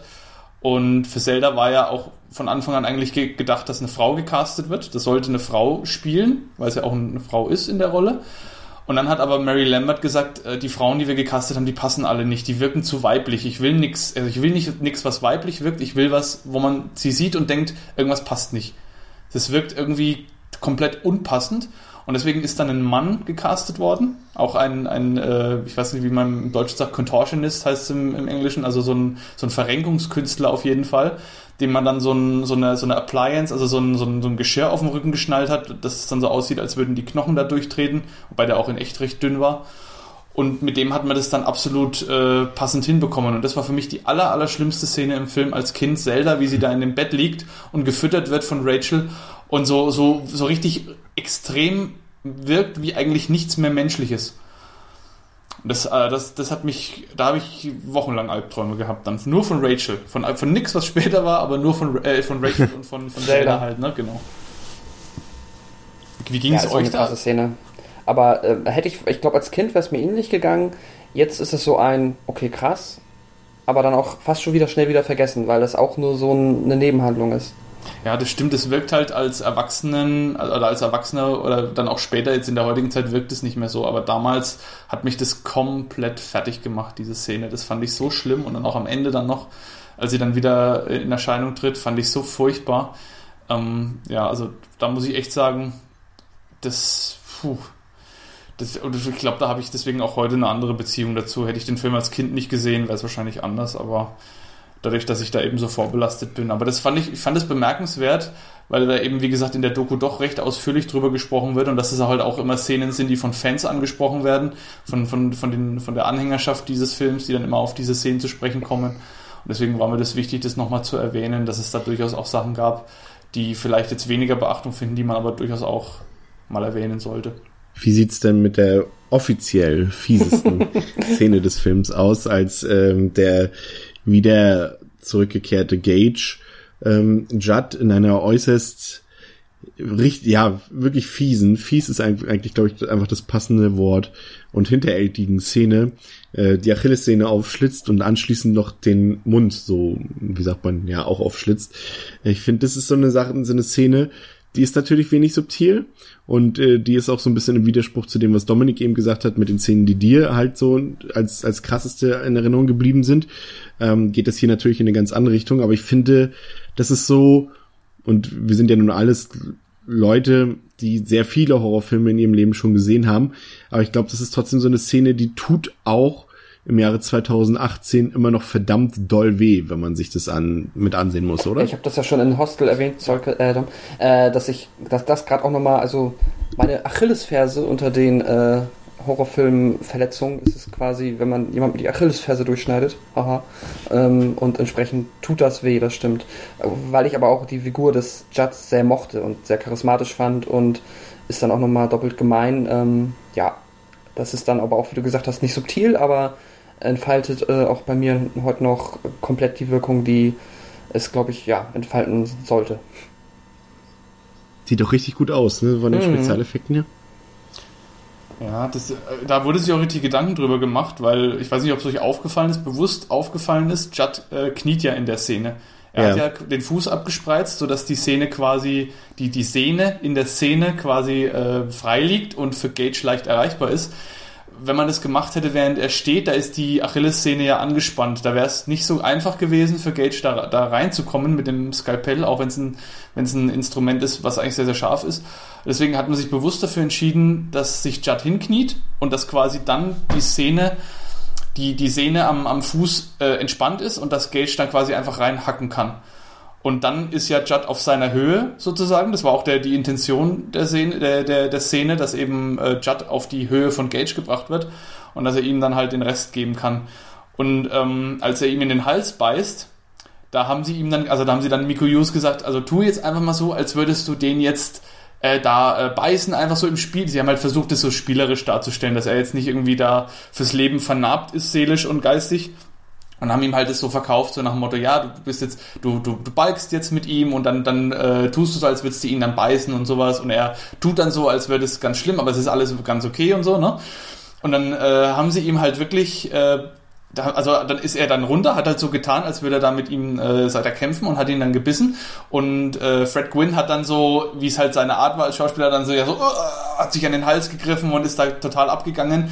Und Mickey Hughes hat dann komplett irgendwie äh, die Fassung verloren. Der hat dann, haben sie dann gesagt, er hat dann stundenlang irgendwie geweint und war dann nicht mehr ansprechbar. Also es war schon, ich weiß nicht, ob man das wirklich hätte so machen müssen, aber das war auch für, für Mickey Hughes nicht so nicht ganz so einfach, weil er ja auch zu allen, das, das war so das Darling halt am Set und alle mochten ihn und er hat sich mit jedem gut verstanden und irgendwie alle waren Freunde und so, er war so halt so der, das Maskottchen und dann ihn da, da durchzubringen war schon nicht leicht. Es wurde ja auch von ihm so ein, so ein äh, Cast, also so ein, so ein Abdruck von seinem Kopf angefertigt, dass dann für einige Szenen, in denen dann, äh, in denen dann Rauer mit ihm umgegangen ist, dass dann wurde dann eine Puppe genommen, die seine Größe hat, die im Übrigen auch sehr gut aussah und die äh, Szene mit dem Mund war ja auch eine, das war ja auch ein Puppenkopf. Das war ja nicht Judds echtes Gesicht, also es war nicht Fred Gwynn, sondern das war ein Cast von ihm äh, aus Gummi, der auch extrem echt aussah. Also mir ist das jahrelang nicht bewusst gewesen, dass das überhaupt ein, ein, ein Puppenkopf, also dass das nicht der, der echte Kopf ist, dass er da nicht geschminkt war, sondern da wurde halt durch einen Gummimund geschlitzt um das Ganze so ne, bisschen besser darzustellen. Und erst als in der Szene, als Gage ihn dann in den Hals beißt, dann ist es wieder Fred Gwynn. Aber in der Szene mit dem Mund, das war ein Puppenkopf. Sieht man auch im Übrigen im Internet, in, in manchen kann man googeln, da sieht man dann den, den Kopf nochmal. Recht interessant. Wobei natürlich die, die, die ähm, Gage-Puppe natürlich schon ein bisschen auffällt, zumindest dann im abschließenden Kampf gegen Louis. Ähm, ist es natürlich äh, offensichtlich, aber ja. das ist natürlich halt in der Zeit geschuldet, wenn man den Film halt heute in HD guckt, äh, sieht man das natürlich deutlicher als damals auf VS oder so, ne? Ja, klar. Ich meine, das ist, es wirkt halt auch so, weil du, ich meine, es gab halt einfach Szenen, die konntest du mit einem Kleinkind nicht drehen. Also ja. schon die, so wie sie es gedreht haben, war schon grenzwertig, aber wenn du dann auch noch in den Szenen irgendwie versucht hättest, da den echten Mikoyus zu nehmen, das, äh, da wäre wahrscheinlich, dann wäre wahrscheinlich auch die Eltern irgendwann eingeschritten zurecht und hätten gesagt, also jetzt reicht's mal. Aber äh, ja, also. Ich wollte gerade sagen, dann hätte sich die Peter gemeldet, aber es ist ja die falsche Organisation. Ja. Ja, das ist, also ich finde, äh, vielleicht kurz noch die Szene, äh, habt ihr die noch im Kopf, als, als Gage aus seinem Grab steigt, als dieser Steinhaufen da äh, von der Kinderhand da zur Seite gedrückt wird und er dann so winkt? Weil das ist auch äh, Miko Hughes gewesen. Also es war auch seine echte Hand und da wurde ihm dann gesagt, jetzt drück doch mal von unten durch diesen Steinhaufen durch, da haben sie ihn dann teilweise eingegraben und äh, winkt mal. Und als er dann da quasi seinen Arm hochgestreckt hat und wink, gewunken hat, ist ihm ein Stein auf den Kopf gefallen von diesen, es waren natürlich keine echten Steine, aber äh, er lag da wirklich drunter und also er hat da schon auch viel mitgemacht. Es war jetzt nicht so, dass man sagt, irgendwie der ist da als Kleinkind geschont worden, die haben ihm schon einiges abverlangt. Deswegen ist er auch heute ein allseits bekannter, häufig prämierter, Oscar ausgezeichneter Darsteller, weil er sich damals als Kind so eingesetzt hat. Er ist aber, äh, glaube ich, äh, der, der, der spricht ja auch viel in der Dokumentation und er hat, er sagt, er hat keine wirklich äh, oder nur noch bruchstückhafte, bewusste Erinnerungen an den Dreh, aber er findet es natürlich krass, dass er halt heute auf Conventions auf eine Rolle angesprochen wird, an die er eigentlich kaum noch Erinnerungen ja. hat. Und, und oft auch verehrt wird. Es gibt ja auch extrem, das wurde auch gezeigt, es gibt auch ganz, ganz viele Gage-Tattoos bei den Fans äh, entweder in seiner Rolle dann als, als Zombie-Gage oder dann halt auch irgendwie, ähm, äh, was war denn noch? Ich glaube auch, äh, auch in, in seiner normalen, ähm, in seinem normalen Outfit zusammen mit der Katze war er dann, war er auch bei manchen irgendwie als Motiv dann sehr beliebt. Und das, das hat ihn schon fasziniert. Und äh, das muss ich mir mal vorstellen. Du bist für was berühmt, an das du eigentlich dich gar nicht mehr so richtig erinnern kannst. Und wenn dann Leute zu ihm sagen, oh, ich fand das voll super, wie das und das da und da, und du sagst, hm, ja, okay, gut, keine Ahnung, wie das war, aber ja. Erinnert mich jetzt gerade an das. Ja. Das ist schon, schon, irg schon irgendwie muss seltsam. Ich an das Kind vom Nirvana-Cover denken, hier von Nevermind, das nackte Baby. Naja. Ja, das ist wahrscheinlich ähm, ähnlich, ja. Ja, das, der Film wird ja auch, glaube ich, oft oder immer wieder mal kritisiert dafür, dass es halt, wenn man das jetzt. Also ich hätte jetzt eigentlich erwartet, weil ich die Doku ja nicht kenne, dass sie das noch sehr viel besser hinbekommen hätten, dass er quasi so auch wie bei Shining halt, der Junge, dass er da gar nicht großartig äh, was von mitbekommen hat. Das klingt jetzt schon so, als ob da so ein, zwei Momente gab, die ihn dann äh, eher nicht so glücklich gemacht haben, temporär. Weil das natürlich, glaube ich, dann halt auch für viele Kritiker, die dann halt auch die ähm, Dreharbeiten ja nicht mitbekommen haben, es wirkt natürlich irgendwie schon krass, wenn man jetzt denkt, okay, äh, der Junge ist offensichtlich eineinhalb oder zwei Jahre alt, wie kann man den da in so, einen blutrünstige, äh, in so blutrünstigen Szenen mitspielen lassen und dann auch noch als der, der, äh, der Täter in dem Moment. Ähm, ja, sehr, aber sehr interessant, dass es äh, so, also sie haben es definitiv versucht, aber es hat wohl mal besser und mal schlechter geklappt. Krass. Also ich glaube, ich glaube, von den, den Gore-Szenen haben sie ihn weitestgehend ferngehalten. Das glaube ich also nicht, dass sie das dann, das, das sieht man auch, wenn man wenn man es weiß und darauf achtet, sieht man auch, dass in den Szenen, in denen Blut fließt, auch immer eine Puppe oder äh, dass man, das sieht man Gage nie komplett. Also auch der Biss, er beißt äh, Judd in den Hals und dann kommt ein Gegenschnitt und erst dann sieht man, wie sein Puppenkopf weggezogen wird und wie dann äh, Blut fließt. Und das, da, da haben sie ihn schon, glaube ich, weitestgehend davor bewahrt, weil da wäre es, glaube ich, für einen Zweijährigen einfach vorbei gewesen, wenn da irgendwie dann literweise Blut dann äh, hervorschießt, nachdem er versucht hat. Das kannst du ja nicht bringen. Ne? Deswegen ja, ja, eben, also das, ne, aber also so wie man Miko Hughes heute erlebt, ich glaube nicht, dass ihn das jetzt groß irgendwie, wie gesagt, das war halt auch der, vielleicht der Vorteil auch daran, dass es eben ein Alter ist, an dem du dich, oder in, in dem du noch kein so ent, weit entwickeltes Bewusstsein hast, dass du dann später noch äh, dezidiert, außer vielleicht ein paar äh, Schlüsselszenen oder Bruchstücke, dass du da dezidiert noch Erinnerungen dran hast. Ich glaube, das war in dem Fall auch teilweise vielleicht Fluch, aber auch teilweise Segen bestimmt. Die, ähm, was wollte ich jetzt sagen? Ich, nee, ich bin noch nicht beim Ramones-Song. Ähm, nee, das kommt, nein, da können wir, können wir noch nicht hinkommen. Das, da kommt nee, noch zu viel. Das sind ja dann leg los, Tiger, leg los. Naja, äh, es geht ja dann weiter.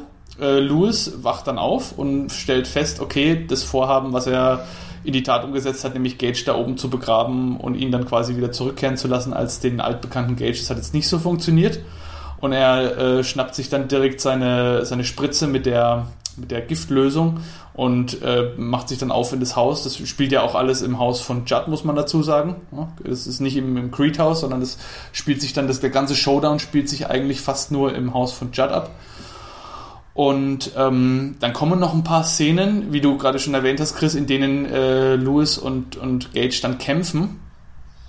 Die jetzt, okay, ja gut, also aufgrund der Puppe, da muss man wirklich das eine oder andere Auge zudrücken. Aber speziell dann auch, ähm, speziell dann auch die Szenen, die kurz davor noch kommen, als Rachel nämlich nach Hause kommt. Vielleicht dazu noch äh, kurzer Trivia-Fakt. Rachel ist ja dann bei ihren Eltern und wird dann aber durch Ellie, durch, durch die, die Schwester von Gage und ihre Tochter dann mehr oder weniger gewarnt, weil Ellie hat ja schon den ganzen Film über immer so ein bisschen, ist euch das bewusst aufgefallen, dass Ellie so ein bisschen einen Sinn äh, dafür entwickelt hatte? Am Ende wird es ja dann deutlich, aber auch. Ja, sie hat ja immer die, sie hat ja immer die Träume, ne? Sie kann ja quasi, ähm, man könnte sagen, sie hat das Shining, haha.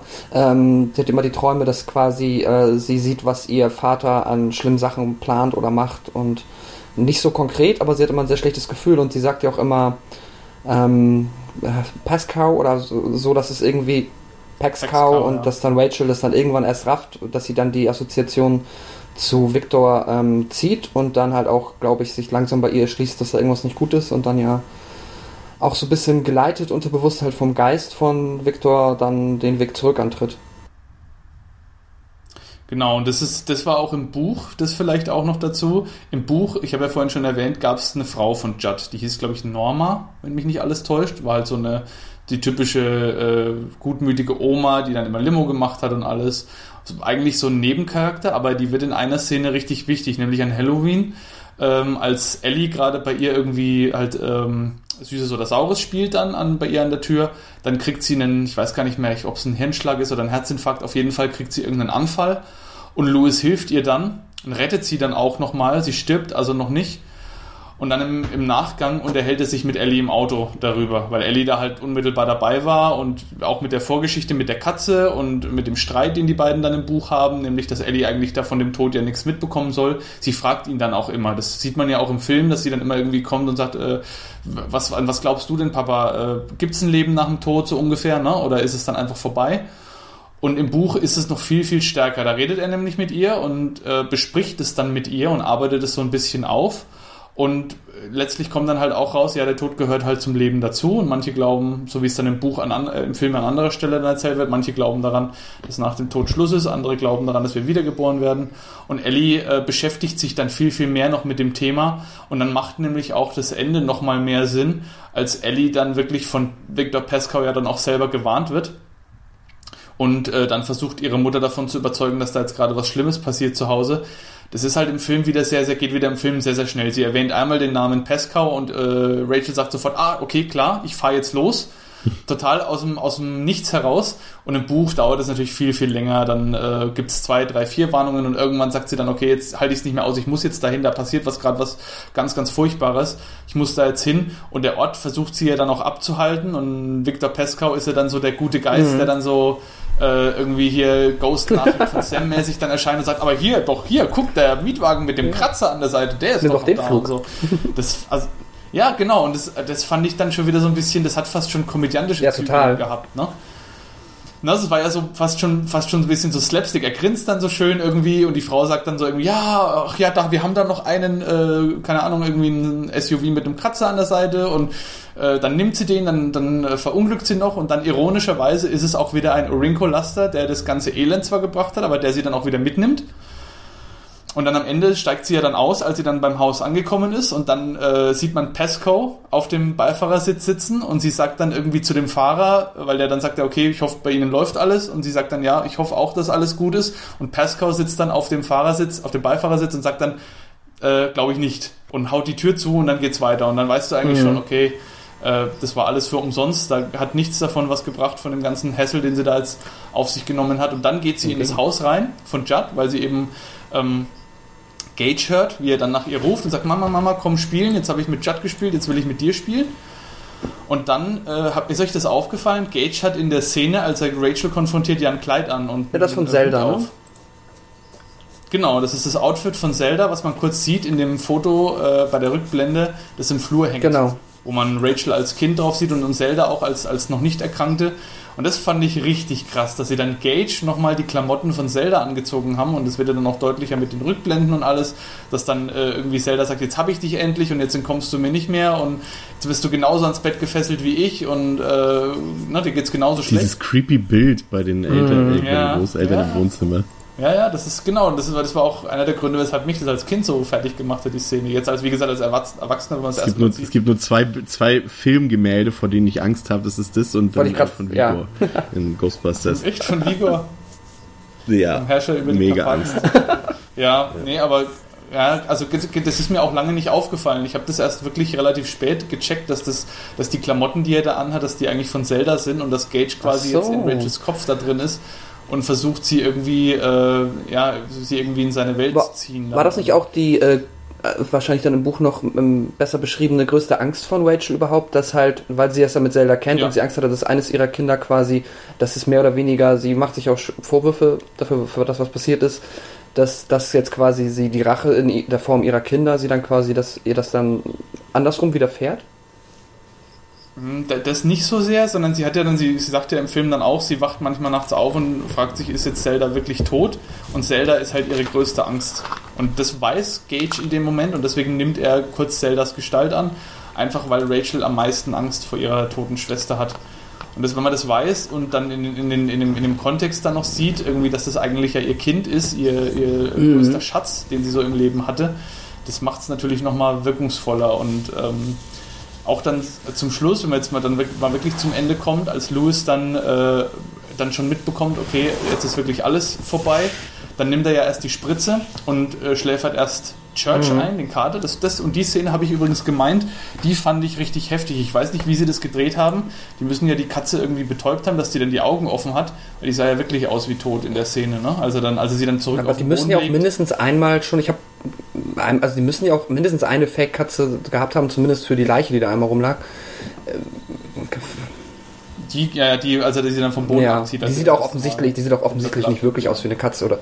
Ähm, ja, ja, klar, das war auch keine echte, aber dann in der Szene fand ich, da sieht man schon, dass es. Na, vielleicht war eine von den 13 Katzen, hatte den Trick einzuschlafen, einfach wenn man nichts mit ihr macht und das war bestimmt aber mit offenen Augen, ja. das ist halt das Heftige. Die hatte ja Stimmt. offene Augen dabei. Das wird ja auch gezeigt. Irgendwie, er legt sie dann auf den Boden zurück und der Kopf baumelt so dran rum und es sieht ja wirklich aus wie tot. Also, das wurde auch in der Doku leider nicht äh, nochmal erwähnt, was da genau der, der Hintergrund ist, aber fand ich sehr beeindruckend. Und dann geht Louis in das Haus von Judd und, na, ne, und dann sieht man schon, okay, äh, Rachel ist jetzt auch tot. Dann verliert er also komplett den Verstand, kämpft dann noch mit Gage, schafft es dann auch, ihn zu überwältigen und die Szene fand ich auch übrigens hart, wo er, wo, wo Gage dann nochmal so weggeht und sagt, das ist nicht fair, du spielst nicht fair, Papa, irgendwie, ne? Und dann fällt er ja in dem Flur nochmal so oh, ja, den Kopf gegen die Wand. Das ist ja auch Miku Use, ne? Das, und das hat mich auch immer, und das macht mich auch heute noch fertig, die Szene wie er dann da einschläft. Und ich meine, es, es wirkt schon so ein bisschen so wie ein Zweijähriger, der halt dann sagt, so, und jetzt tust du mal so, als hätte der Papa dich jetzt ganz äh, schwer getroffen und du, du äh, schläfst da jetzt ein oder irgendwas haben sie ihm dann, glaube ich, gesagt. Und er tut ja dann auch so irgendwie so, äh, und das wirkt aber gerade dadurch, dass es eben von so einem Kleinkind kommt, finde ich noch mal mehr und noch mal schlimmer. Und das hat mich jetzt auch wieder beim jetzigen Angucken wieder richtig hart getroffen, die Szene. Also da musste ich echt schlucken, weil pff, mit einem, mit einem Kleinkind sowas zu drehen, ist schon, ist schon echt heftig. Und genau, und dann äh, denkt man eigentlich so als geneigter Zuseher, okay, jetzt könnte der Film eigentlich ganz gut, äh, mhm. ganz gut aufhören. Aber äh, dem ist ja nicht so, sondern Louis äh, bekommt dann noch die, also man muss ja noch dazu sagen, dann, das Haus fängt natürlich dann an zu brennen, das ganze Haus brennt dann ab von Judd. Und äh, Louis schafft es dann aber noch raus und natürlich nimmt er dann Rachel mit, weil Rachel ist ja jetzt gerade erst frisch gestorben. Gage war ja zu lange tot, deswegen hat es nicht funktioniert. Und jetzt versucht er halt dasselbe nochmal mit Rachel. Und der Film endet dann auch damit, dass Rachel ihn dann halt wieder besuchen kommt und die beiden sich küssen und dann äh, Rachel zu so einem Fleischermesser greift, was da dann an der, oder zu so einem großen Messer greift, das dann auf dem Küchentisch liegt und dann endet der Film. Auf dieser äußerst positiven Note mit äh, den ersten Klängen von dem wunderbaren äh, Theme-Song, den die Ramones extra für den Film geschrieben haben. Mit der, Gold, mit der goldenen Himbeere ausgezeichnet wurde. Goldenen, was ich nicht verstehen kann. Ich kann es auch nicht nachvollziehen. Das ist, äh, King ist ja ein großer Ramones-Fan. Die haben sich ja auch vorher schon irgendwie äh, öfters mal unterhalten und, und waren irgendwie Fans. Und man sieht es ja dann auch am Anfang, äh, als der Truckfahrer dann China is a Punkrocker hört und die Ramones haben dann extra diesen Song für den Film geschrieben und ich fand das absolut passend. Ich fand es richtig geil, wie am Ende dann dieses, dieses Messer dann äh, von Rachel in die Hand genommen wird, dann hört man ihn noch schreien und dann kommt sofort dieser Song, fand ich super. Ja, finde ich auch gut. War echt richtig, richtig gut gemacht und äh, ich meine, ich kann es verstehen, wenn man da Kritikpunkte hat, aber ich finde den Song absolut passend, muss ich sagen. Also habe ihn auch direkt wieder auf meine, meine aktuelle Playliste gemacht. Ich habe den früher übrigens, äh, haben wir den immer, als ich noch eine, eine äh, Coverpunk-Band hatte, als ich so zwischen 15 und 17 war, haben wir den auch immer gespielt. Und der, der, von dem Song gibt es ja zwei Versionen. Einmal eine Live-Version, die nur mit Akkorden äh, ist, die auch ein bisschen tiefer ist. Und dann gibt es ja die Filmversion mit dem, mit dem Riff am Anfang. Und die, äh, da hat mich damals unser Bassist megamäßig angepflaumt, weil ich die Live-Version äh, eingeübt hatte und er wollte aber unbedingt die andere Version. Und dann äh, hat er gesagt, ich soll mir die mal anhören und ich habe es nicht gemacht und habe dann wieder die Live-Version gespielt. Da gab es richtig Ärger damals, das weiß ich noch. Aber ähm, ja, also ich Einmal finde, Rebell, immer Rebell. Ja, wie, so wie ich halt bin, ne? Nee, ich fand den, fand und finde den Song auch immer noch richtig gut und richtig passend und der Film endet genauso, wie man es äh, erwarten würde, nämlich bar jeder Hoffnung und bar jeden äh, Bangens und man fragt sich dann eigentlich nur noch, okay, Ellie ist jetzt quasi allein mit den Großeltern und erfährt dann irgendwann im Nachgang wahrscheinlich, dass ihr Vater nicht nur ähm, äh, Gage irgendwie wieder äh, ausgegraben hat, sondern auch die Mutter irgendwie äh, schon mal eingegraben war und dann tot ist und was weiß ich und man kann sich eigentlich nur noch, man möchte es nicht, aber man kann sich eigentlich nur noch fragen, was dann jetzt mit Ellie im Nachgang äh, da passiert. Kann auf jeden Fall wahrscheinlich nichts Gutes sein. Kommen wir zu unserer Fazitrunde. Ähm, also ich finde, ich bin ja scheinbar heute die, die etwas kritischere Stimme hier und ähm, ich finde also auf jeden Fall, dass es ein, das Pet Cemetery ein sehr origineller Film ist, weil er halt auch eine Thematik behandelt, die nicht so oft behandelt wird im Horrorfilm, das auch die, die Art und Weise. Klar, es gab auch schon, gibt genug Filme, gerade immer diese Haunt, äh, äh, Haunted House Sachen und sowas, wo dann immer geredet wird, ja, hier dieses Gebäude steht auf einem alten Indianerfriedhof und sowas. Das ist natürlich jetzt nicht so innovativ, aber generell äh, mag ich das. Ich mag das auch sehr, dass es so ein klassischer Horrorfilm ist, ohne Jumpscares, ohne unnötigen Schnickschnack. Der hat blendend aufgelegte Spezialeffekte, nette Darsteller, also nett in dem Sinne, dass es ein paar sind, die wirklich gut sind und ein paar, die nicht so gut sind. Der hat einige richtig fiese Szenen, die nach wie vor richtig doll wehtun. Nur leider nimmt der Film für mich erst so richtig im letzten Drittel Fahrt auf, das habe ich ja schon eingangs gesagt, was für den teilweise viel zu langen, für mich auch unspannenden Einstieg nur mäßig entschädigt. Aber wenn ich jetzt so die ganzen King-Verfilmungen, die mir jetzt so im Kopf wandern und die, die ich gesehen habe, ähm, wenn ich die alle so ein bisschen miteinander vergleiche qualitativ, muss ich auf jeden Fall sagen, dass der definitiv zu den besten King-Adaptionen gehört, ohne Wenn und Aber und vergebe dem Film am Ende trotzdem, äh, weil er mir doch Spaß gemacht hat auf jeden Fall und weil ich ihn mir unbedingt auch normal ansehen werde, äh, dreieinhalb von fünf Sternchen. Hust, Dann, ähm, um dann unserem Gast auch die abschließende, abschließende Fazitrunde zu gewähren. Ähm, ich mag den Film ähm, sehr und verstehe viele Kritikpunkte, aber das ist dann halt bei mir meine subjektive Wahrnehmung lässt viele davon halt irgendwie in den Hintergrund treten und die stören mich alle nicht so sehr. Ich habe noch ein extremes Bedürfnis, ähm, das Buch auch zu lesen, weil ich bin ja auch generell, mag ich gerne die King-Bücher und ähm, habe da aber auch noch, weil es einfach unfassbar viele gibt, natürlich auch noch sehr viele zu lesen. Und das ist dann aber schon recht weit oben bei denen, die ich noch äh, mir zu Gemüte führen möchte. Und ja, ich habe den, ich habe jetzt auch wieder gemerkt, wie, wie cool ich den Film finde, wie viel Spaß er mir macht und äh, wird definitiv nicht das letzte Mal gewesen sein. Werde mir auch unbedingt noch die Dokumentation angucken, von der Dominik erzählt hat. Ähm, und ja, nee, ich mag den Film sehr. Ich finde den ähm, beide Hälften toll und gebe dem Film vier von fünf Sternen und überlasse jetzt Dominik das abschließende Fazit. Sehr lieb. Also ich kann auch nochmal eine dicke Empfehlung aussprechen für das Buch. Liest es auf jeden Fall, Pascal, weil es ist wirklich ein eigenes Erlebnis, aber äh, ich sag dir auch gleich, man sollte in der entsprechenden Gemütsverfassung sein. Also du musst dich wirklich auch darauf einstellen, dass da viel, viel äh, Trauer und Schmerz auf dich zukommt, noch viel, viel mehr als im Film. Und äh, dass natürlich dann auch äh, der, das ganze letzte Drittel viel, viel genauer beschrieben ist. Also da muss man wirklich auch, man muss, man muss sich vor Augen führen, dass Stephen King dieses Buch geschrieben hat und dann erstmal in die Schublade gelegt hat, weil er gesagt hat, das kann ich so nicht veröffentlichen, das liest keiner, das ist zu krass. Da habe ich selber Angst davor. Und dann irgendwann hat seine Frau gelesen, hat gesagt, doch, mach das, das ist gut. Und dann hat er es auch veröffentlicht. aber das war das einzige Buch, von dem er selbst gesagt hat, es jagt ihm selber Angst ein. Und das finde ich auch zu Recht, weil er einfach äh, Menschen, die einem nahestehen oder die einem nahegebracht werden, so krass durch die Hölle schickt und auch wirklich am Ende keinerlei Katharsis entsteht, wo man sagt, okay, jetzt können wir wieder ein bisschen hoffen, da ist nichts da. Das muss man halt wissen, bevor man sich an dieses Buch wagt. Aber auf jeden Fall, um dann wieder die Brücke zum Film zu schlagen, der Film muss sich bestimmte Kritikpunkte gefallen lassen, da gebe ich Chris auch recht. Der macht nicht alles richtig und er ist auch, wie gesagt, auch was äh, die, teilweise die darstellerische Leistung angeht, äh, heute vielleicht auch nicht mehr wirklich zeitgemäß und von manchen äh, Darstellern hätte man vielleicht auch mehr erwartet. Aber ich finde, im Großen und Ganzen sollte ein Film halt auch immer noch ohne das Buch funktionieren. Auch wenn es eine Buchvorlage gibt, ich kann halt nicht heraus oder ich kann halt nicht voraussetzen, dass jeder, der diesen Film schaut, das Buch kennt und deswegen dann sagt, okay, äh, da kann ich über das und das hinwegsehen, weil ich weiß ja, wie es in, in, im Buch eigentlich ist. Es muss halt auch für Leute funktionieren, die dieses Buch nicht kennen.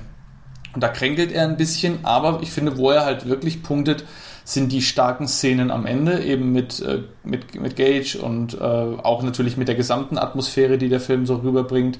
Die Drehorte, ich finde es super, dass sie in Maine gedreht haben, das ist auch ein großer Punkt, weil es wirkt wirklich so idyllisch so komplett im, im so ein Fleckchen in der Natur, alles toll, kaum irgendwie äh, Aufregung, bis auf eben diese Straße, die da in der Mitte durchgeht. Und es wirkt wirklich alles so, wie es auch in dem Buch beschrieben wird. Die Atmosphäre kommt gut rüber und ich denke, das ist einer der Stärken vom Film. Mary Lambert hat sich auch am Set gut durchgesetzt. Das sieht man auch in der Dokumentation. Da sieht, sieht man so ein paar Szenen vom Set. Also sie macht, sie steht da definitiv ihre Frau was ja auch äh, vielleicht nicht gerade leicht ist, wenn man fast nur mit Männern dann äh, zusammenarbeitet, aber das macht sie sehr, sehr gut. Und ich finde, das merkt man dem Film auch an. Auch die nahe Zusammenarbeit mit Stephen King merkt man dem Film an. Und ich spreche jetzt an der Stelle auch nochmal eine deutliche Empfehlung aus. Schaut euch das an, wenn möglich. Das ist eigentlich die optimale Version. Lest das Buch erst und guckt den Film danach. Dann habt ihr so die, die optimale Erfahrung meines Erachtens und äh, ich gebe dem Film dann auch vier von fünf Sternen einfach weil ich selber so eine, so eine enge Beziehung zu dem Film habe und auch, weil der ganze Film für mich auch heute, trotz der Zeit, die vergangen ist, immer noch insgesamt funktioniert und zwar einen Teil von seiner Wirkung verloren hat, aber eben immer noch genug behalten hat, um auch heute noch zu schocken. Und vielleicht ganz abschließend nochmal der letzte Trivia-Fakt. Ganz am Anfang sieht man ja die Grabsteine von dem Tierfriedhof. Und wenn ihr da genau aufpasst, seht ihr auch Stephen Kings Katze, den Grabstein von Schmacki. Schmacki, die Katze von Stephen King, die so ein bisschen die, der Auslöser für das Buch war, weil seine Tochter dann auch irgendwie, äh, hat er gesagt, dass er, hat in seiner Erinnerung gesehen, wie die Tochter auf, auf so äh, Luftpolsterfolie rumspringt und sagt, Gott soll sich eine eigene Katze nehmen. Das hat er dann auch so ins Buch und in den Film mit übernommen und das war für ihn so der Auslöser neben dem Erlebnis mit seinem Sohn. Und äh, man sieht da sehr, sehr viele so Kleinigkeiten, also gerade auch wenn man das Buch kennt und die Vorgeschichte kennt, gibt es viel zu entdecken. Schaut es euch an, lest das Buch und dann äh, guckt euch vielleicht noch Teil 2 an. Aber mit etwas zurückgeschraubten Erwartungen. ähm, wir bedanken uns ähm, ganz ähm, lieb bei euch fürs Zuhören. Das waren, glaube ich, äh, wunderschöne anderthalb Stunden zu Stephen Kings Filmadaption Friedhof der Kuscheltiere von Mary Lambert. Ich bedanke mich bei Pascal, ich bedanke mich vor allem natürlich bei dir, Dominik, für deine Anwesenheit und äh, Expertise, die du in diese Runde gebracht hast.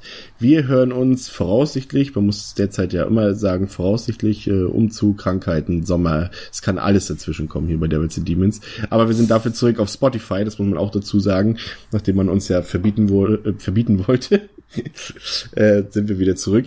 Ähm, ja, danke fürs Zuhören. Bis zum nächsten Mal. Bis zum nächsten Mal bei Devils and Demons. Tschüss. Auf Wiederhören. Ciao. Tschüss.